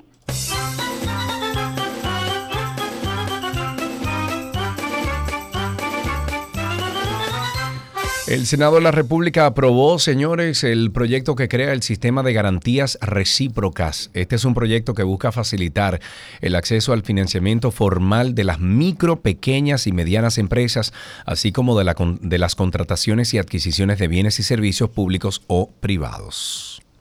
En las noticias, así que voy viendo y actualizando, eh, estoy viendo que Rafael Hidalgo, exalcalde del municipio de Asua, además expresidente de la Federación Dominicana de Municipios, no solo renunció al PLD, sino que él dice que si Abel gana es un peligro para el país. Ay, Dios mío, no me diga padre. eso. Ahí Sí, tenemos señor. a Martín en la línea. Martín, ¿tú eres PLDista? No, no, no, no, yo no soy político. ¿Tú eres eh, PRDista? Mm, Soy militar. Ah, bueno. Exacto. usted no, le Ve acá. Martín, yo siempre me he preguntado, cuando a ti te paran, te, te mandan a detener en la, en la calle y que un policía te dice, ¿usted es militar? Y usted dice que sí, ¿cuál es el procedimiento después de eso? No, si viola la ley, te, te ponen multa. Digo, Ok, pero ¿para qué el militar pregunta si es militar? Pocas, veces me- pocas veces me lo han preguntado. Se dan cuenta cuando enseñan la licencia porque lo dice. O la cara de machete también que tienen ustedes, porque ustedes los militares tienen todo cara de machete. No, que va, que va. Eh, que va. cuéntame, Martín. La verdad, la verdad que, que tenemos que cuidarnos mucho más, dar un ejemplo de lo que es comportarse en la vía pública y y en todos los lugares. No, no, no, pero después que tú dijiste eso hay que reproducirte a ti porque no todo militar piensa así, ¿eh? Eh, bueno, sí, sí, eh, pasa en todos los, en todos los casos. pero- eso es, re- eso es real. Cuéntanos. Mira, hablando de, de orden. Martín, perdón, baja un poquito el volumen de tu radio y escúchanos, ok, para que puedas, eh, te podamos entender. Adelante.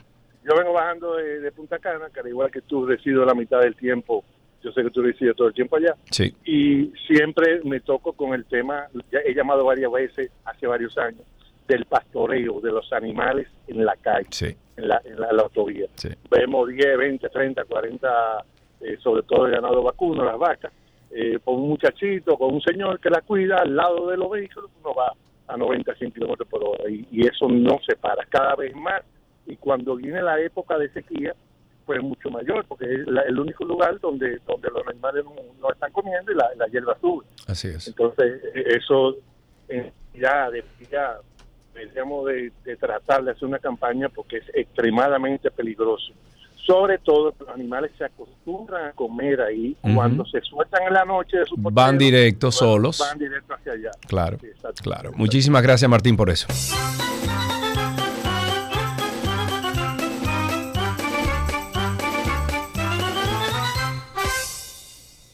Tenemos algunas personas a través de Twitter Spaces. Me voy con nuestro amigo Joaquín antes de, de despedir el segmento. Cuéntanos, amigo, ¿cómo está todo por allá? Buenas tardes, Karina. Buenas tardes. Todo Saludos, bien por mi hermano. aquí en, en- en el laburo, armando la máquina para tatuar. Muy bien, gracias. Ah, Sergio, te quería hacer una pregunta. A ver. Cuando se, cuando se gane la, la, la, la demanda que se está haciendo con, con la compañía, ¿se, se podría hacer otra para, para, la, para la corporación Santo Domingo Este? Bueno, si, si viola la ley, si viola algunos, algunos artículos, claro que sí. Lo que pasa es que hemos identificado que hay un limbo judicial entre CPEM y la Superintendencia Eléctrica, pero desde ya CPEM viola la ley dominicana cuando ellos eh, imparten, im- imponen unas tarifas que no existen en la, eh, en la legislación, vamos a llamarle eléctrica o la ley eléctrica. Ellos están imponiendo unas tarifas que algunas de ellas incluso está 300% por encima de la tarifa que uno paga eh, eh, bajo los estatutos legales. Ah, él se fue. Muy bien, bueno. Eh, pero sí, si, si violan la ley, vamos a entrarle con todo. Eh, no tienes a más nadie ahí. Dijiste que tenía varias Eh, personas. déjame ver, tengo a, a Juan Batista que me parece que quería comentar nueva vez o no. Vamos a darle un chancecito, si no dejamos hasta aquí tránsito y circo. Me parece que no. Ahí está, cuéntanos Juan. Eh, perdón, acuérdate del delay. Claro. Eh, mira, yo pienso que solamente para agregar un poquito con respecto a lo de los camioneros y eso, y de las señales y todas esas cuestiones, deberían de presentarle video a la gente de lo que sucede cuando tú haces las violaciones de las leyes de tránsito. Esos videos catastróficos, porque yo siento como que la gente lo toma muy chabacanamente. Oh, claro, que no, le no tienen valor por la vida, pero se hizo en algún momento una campaña de concienciación donde se exponían esos videos, lo vi sobre todo con motores, y donde incluso ponían carros. Yo no sé si tú te eh, recuerdas, Sergio, que ellos montaban los carros, sobre todo en las carreteras, Sí, de vehículos que realmente habían tenido un accidente y lo dejaban en la Claro. carretera con un letrero que me pareció muy interesante. Claro, ojalá y repitan ese tipo de, de, de de- bueno, de, de, de- De campaña de, de programa, sí, de programa de, de, de amueblar el cerebro, eh, que quiero decir de alguna forma. Bueno, un poco de conciencia también, porque la gente Bueno. vive pensando que todo le pasa a todo el mundo menos a ellos. Sí, si ustedes quieren, si viven en Punta Cana, Bávaro, eh, en Bávaro, Punta Cana o en Macao o dentro de la concesión de CEPEN, por favor, entre a 262.com, 262.com, llene el formulario de la reclamación masiva que haremos ante la Superintendencia Eléctrica y CEPEM con esto de las tarifas en esa concesión. Eh, le vamos a mandar un, folleto, o sea, un PDF, donde está toda la información ahí y vamos a ver si podemos lograr algo eh, como comunidad. Hasta aquí entonces Tránsito y Circo en 12 y 2.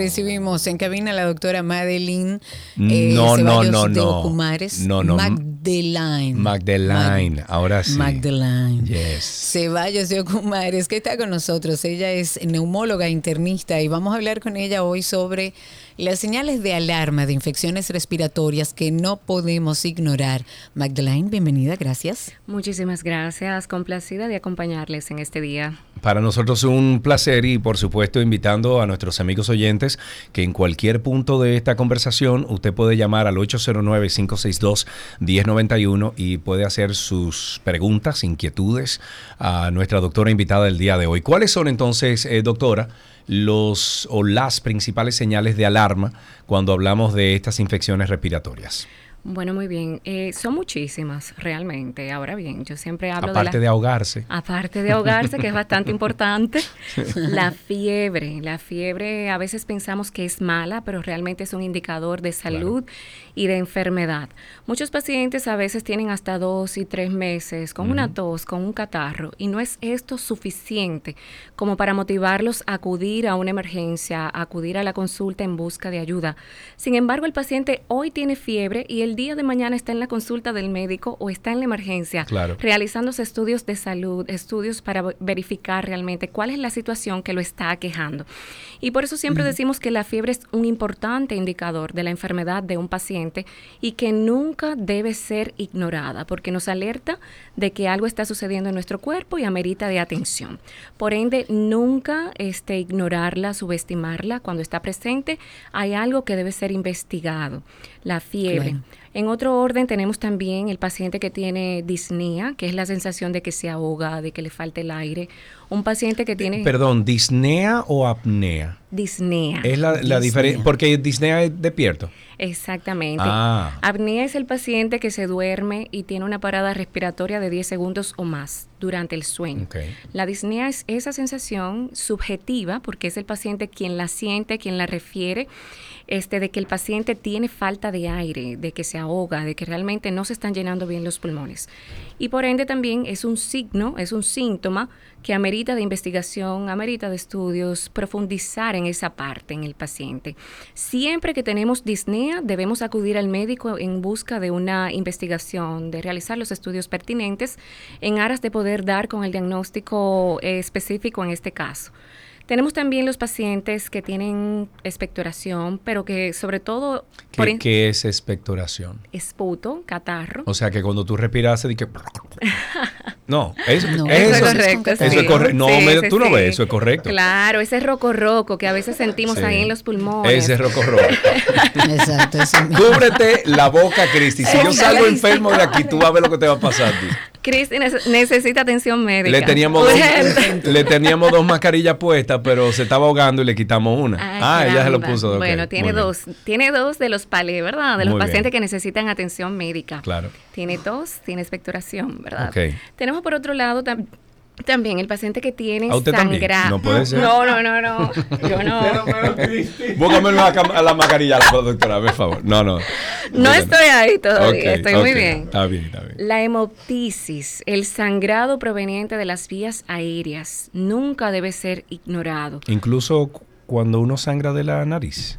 No, No, eso es otra es cosa. epistaxis. Ok. Ahí es diferente. Eso es sequedad, veces de- eso es sequedad de la nariz, resequedad, doctora. Ok, sí. ok. A veces el paciente que se congestiona a nivel nasal trata de sacudirse la nariz, se rompen algunos vasos sanguíneos a ese nivel por efecto mecánico y eso produce sangrado a nivel de las fosas nasales. Pero no es lo mismo que la hemoptisis, que es un sangrado que proviene de las vías aéreas. El paciente tose y cuando tose, pues puede visualizar que el catarro o el esputo que sale con esta tos tiene sangre. Eso es un signo de alarma que nunca, nunca, nunca, bajo ninguna circunstancia debemos de ignorar. Siempre que hay sangrado proveniente de las vías aéreas, siempre que hay fiebre, siempre que hay tos persistente, expectoración, eso necesita atención médica. Necesita de un médico ese paciente. Ok.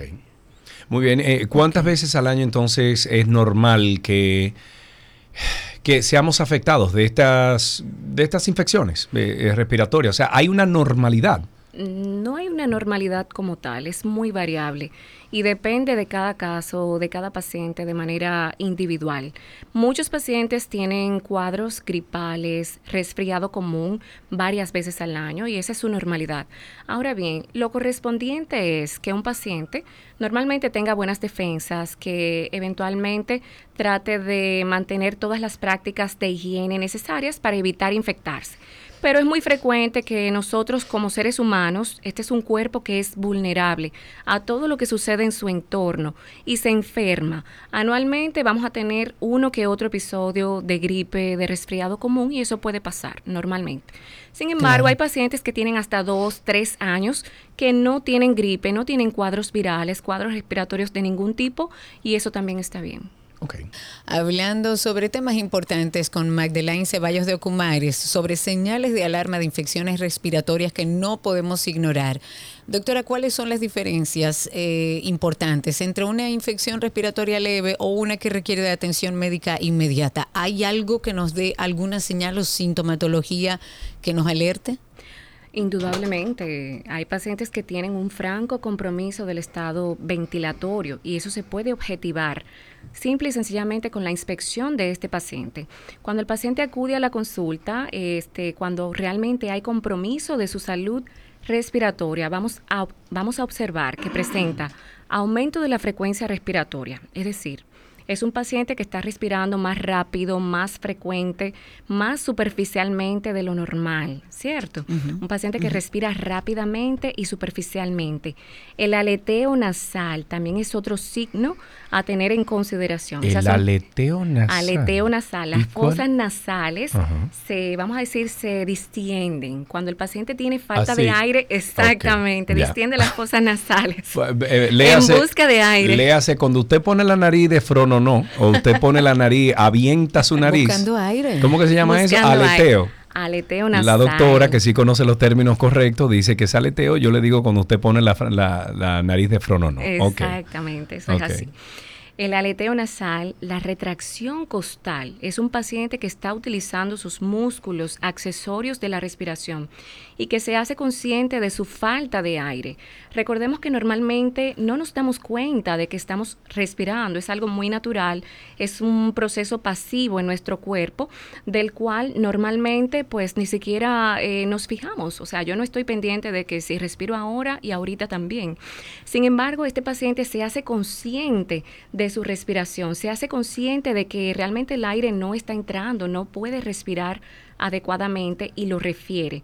Tenemos este paciente con un cuadro de aumento de la frecuencia respiratoria, uso de los músculos intercostales, aleteo nasal, pero también tiene aumento de la frecuencia cardíaca, puede tener baja de la presión arterial y fiebre. Esos son datos que pueden, pueden orientarnos a que realmente hay algo, claro, hay algo de mayor gravedad en este caso. ¿Cuáles son aquellos factores, doctora, que pueden aumentar eh, el riesgo de, de la gravedad de una infección respiratoria? O sea, sabemos, por ejemplo, a los asmáticos, como, o, o, perdón, los alérgicos, como Karina, y yo también, que he controlado bastante esas alergias malísimas que me daban antes. Eh, por ejemplo, cuando viene el, polvo del Sahara, nosotros, ya tú sabes, un detonante para nosotros, sobre todo Karina se ha visto incluso con el tema de Duquesa, se ha visto con los ojos hinchados, etcétera. Eh, ¿Cuáles son esos factores de riesgos específicos que aumentan esa gravedad de infección respiratoria? Todos los pacientes con condiciones comórbidas de base son pacientes que tienen mayor proclividad a enfermarse. Es como dicen por ahí, al dedo malo todo, Todo se se le pega. le pega. ¿Verdad? Sí, Entonces, usted es un paciente que lamentablemente es asmático, tiene alergias, tiene rinitis, sinusitis, tiene fibrosis pulmonar, bronquitis, enfisema pulmonar. Métase en una burbuja. Si, si, si usted tiene todo lo que la doctora le acaba de decir, métase en una burbuja. Esas son las principales personas que son órgano diana de estas enfermedades virales. Pero también ahí están los pacientes diabéticos. Los diabéticos sabemos que las bacterias este, se reproducen más rápidamente cuando tenemos una alta concentración de glucosa en la sangre y por ende, pues los pacientes diabéticos hacen cuadros atípicos, este, tiene también sobrecolonización bacteriana debido precisamente a esta situación y por ende son una población de riesgo para que cualquier cuadro pueda evolucionar tórpidamente y se pueda complicar. Los diabéticos, hipertensos, pacientes cardiópatas de todo tipo. Entonces, toda aquella persona que tiene condiciones subyacentes preexistentes de base es una persona que se debe cuidar más. Pero también los envejecientes más de 65 años de edad y menos de 5 años de edad, así como las pacientes embarazadas. Vamos a terminar con lo bueno. ¿Qué puede usted recomendarnos como medida o medidas preventivas para evitar enfermarnos con tanta frecuencia? Muy bien, siempre recomendamos y somos enfáticos en la parte de las buenas prácticas de higiene. Bien, el hecho de lavarnos las manos constantemente, de evitar tocarnos los ojos también, las mucosas, porque recordemos que a veces pensamos que las infecciones virales se transmiten únicamente a través de la vía aérea, cuando en realidad los virus pueden quedar en nuestras manos y podemos inocularlos directamente en nuestras mucosas, en las fosas nasales, en la mucosa ocular, en la boca. Entonces, buenas prácticas de higiene, el lavado constante, este frecuente de las manos es muy importante.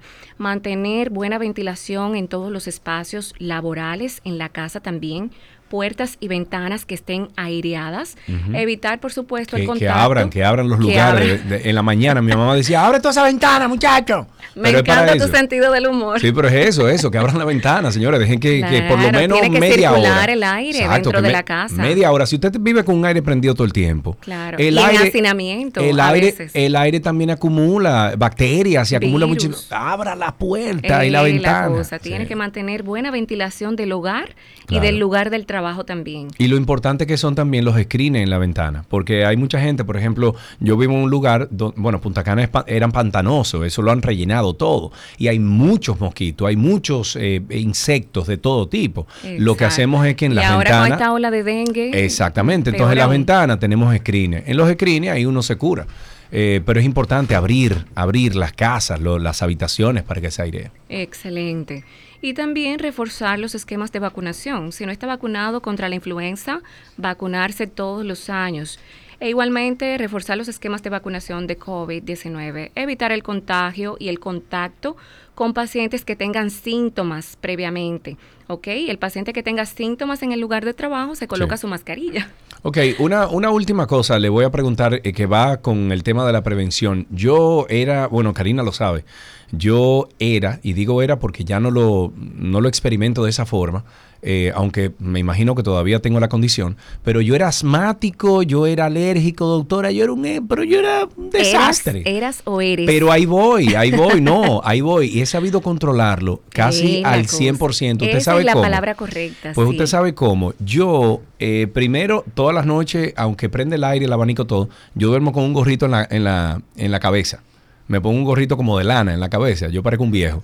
Porque, porque yo he notado que cuando yo me cubro la cabeza, eh, a mí no se me tupe la nariz eh, en la noche. No sé por qué sucede eso, Es pero... resfriado. Bueno, La variabilidad me po- climática. me pongo mi gorrito todas las noches y duermo bien. Pero aparte de eso, Así doctora, yo, esa, yo hace 15 años, más o menos, 16 años, yo descubrí el lavado nasal con una bombita, es un netipot. Ujú. Hay unos que son eléctricos, otros que son eh, por gravedad. Yo me lo hacía hace tiempo con mucha frecuencia. Hoy en día no, porque ya no lo necesito. Sin embargo, de vez en cuando yo lo tengo en mi casa ahí con la si bombita y yo me lavo eh, las fosas nasales, me las lavo con esa solución de sal.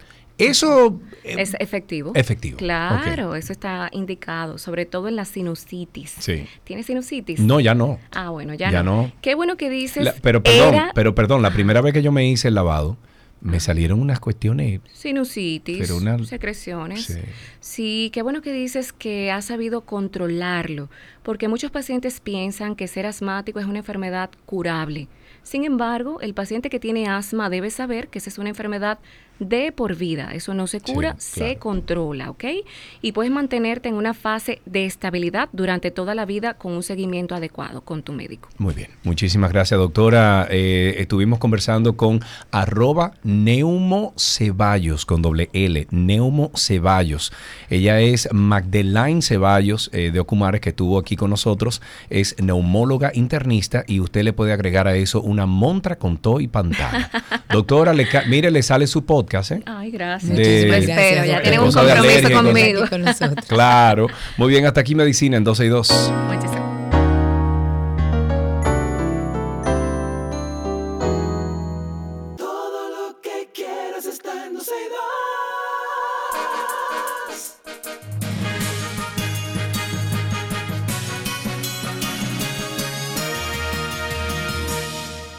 Aquí están las noticias actualizadas. La Estrategia Nacional de Inteligencia Artificial. Eso suena bien. Mm. El presidente Luis Abinader, en conjunto con el Gabinete de Innovación y la Oficina Gubernamental de Tecnología de la Información, han presentado una Estrategia Nacional de Inteligencia Artificial. Se va a llamar ENIA por sus siglas, y va a servir como herramienta de tecnología exponencial para lograr automatizar los servicios ciudadanos, acercar a una educación personalizada y crear Mm. en el país aplicaciones y software que conecten a la sociedad dominicana con un estado más eficiente usando el uso de la te- usando la tecnología. Desde el gobierno lo que han dicho es que esto representa un plan de acción que está centrado en transformar la infraestructura institucional que bastante se ha desmejorado con este gobierno y los modelos de trabajo productivos que van a influir directamente en mejorar la calidad de vida de todos los dominicanos.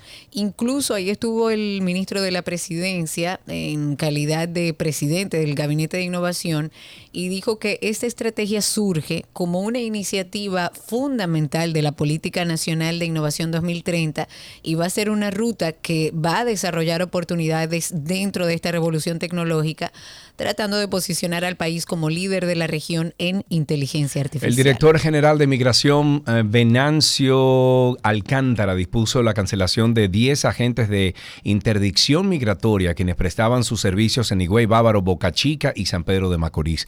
El funcionario dijo que se dispuso una investigación respecto a algunas denuncias de alegados macuteos y abusos cometidos por agentes actuales en los ope- operativos real- realizados en la región este del país, por lo que advirtió que bajo ninguna circunstancia permitirá que se empañe la imagen de la institución que él dirige.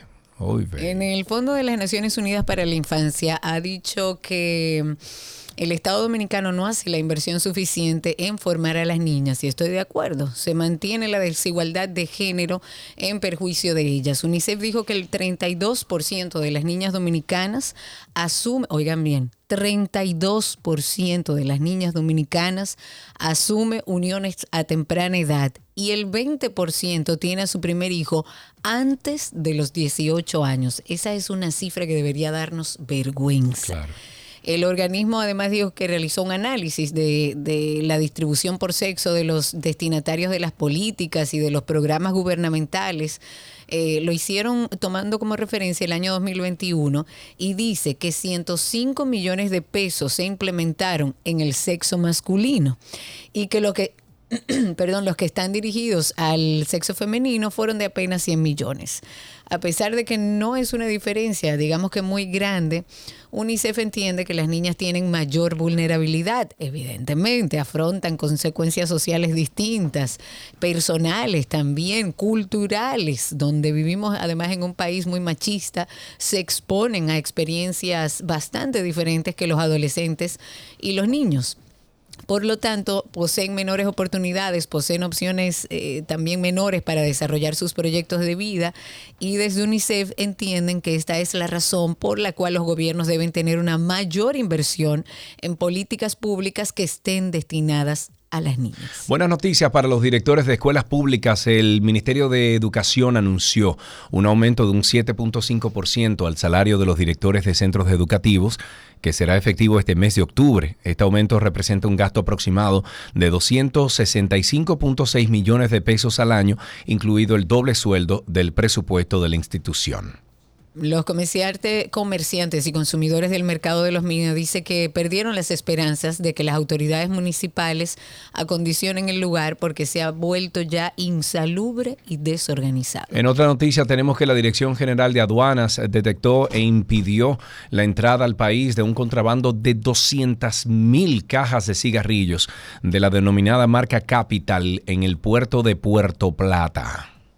Oigan esto nuevo, el embajador dominicano en Haití, Farouk Miguel, dijo que la Cancillería del vecino país le notificó que la construcción del canal que pretende desviar las aguas del río Dajabón o Masacre es una obra particular del ex primer ministro interino Claude Oye. Joseph con la finalidad de crear una crisis entre ambas naciones. Hay que mandar a pero- buscar a ese hombre.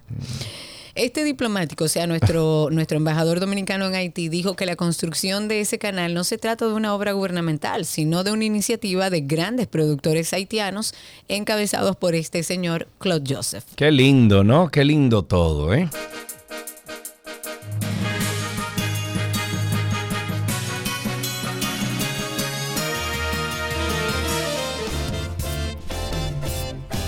Hoy es jueves, hoy es jueves. Mañana estaremos por aquí de nuevo. No se lo pierda, por favor, a las 12 del mediodía en vivo.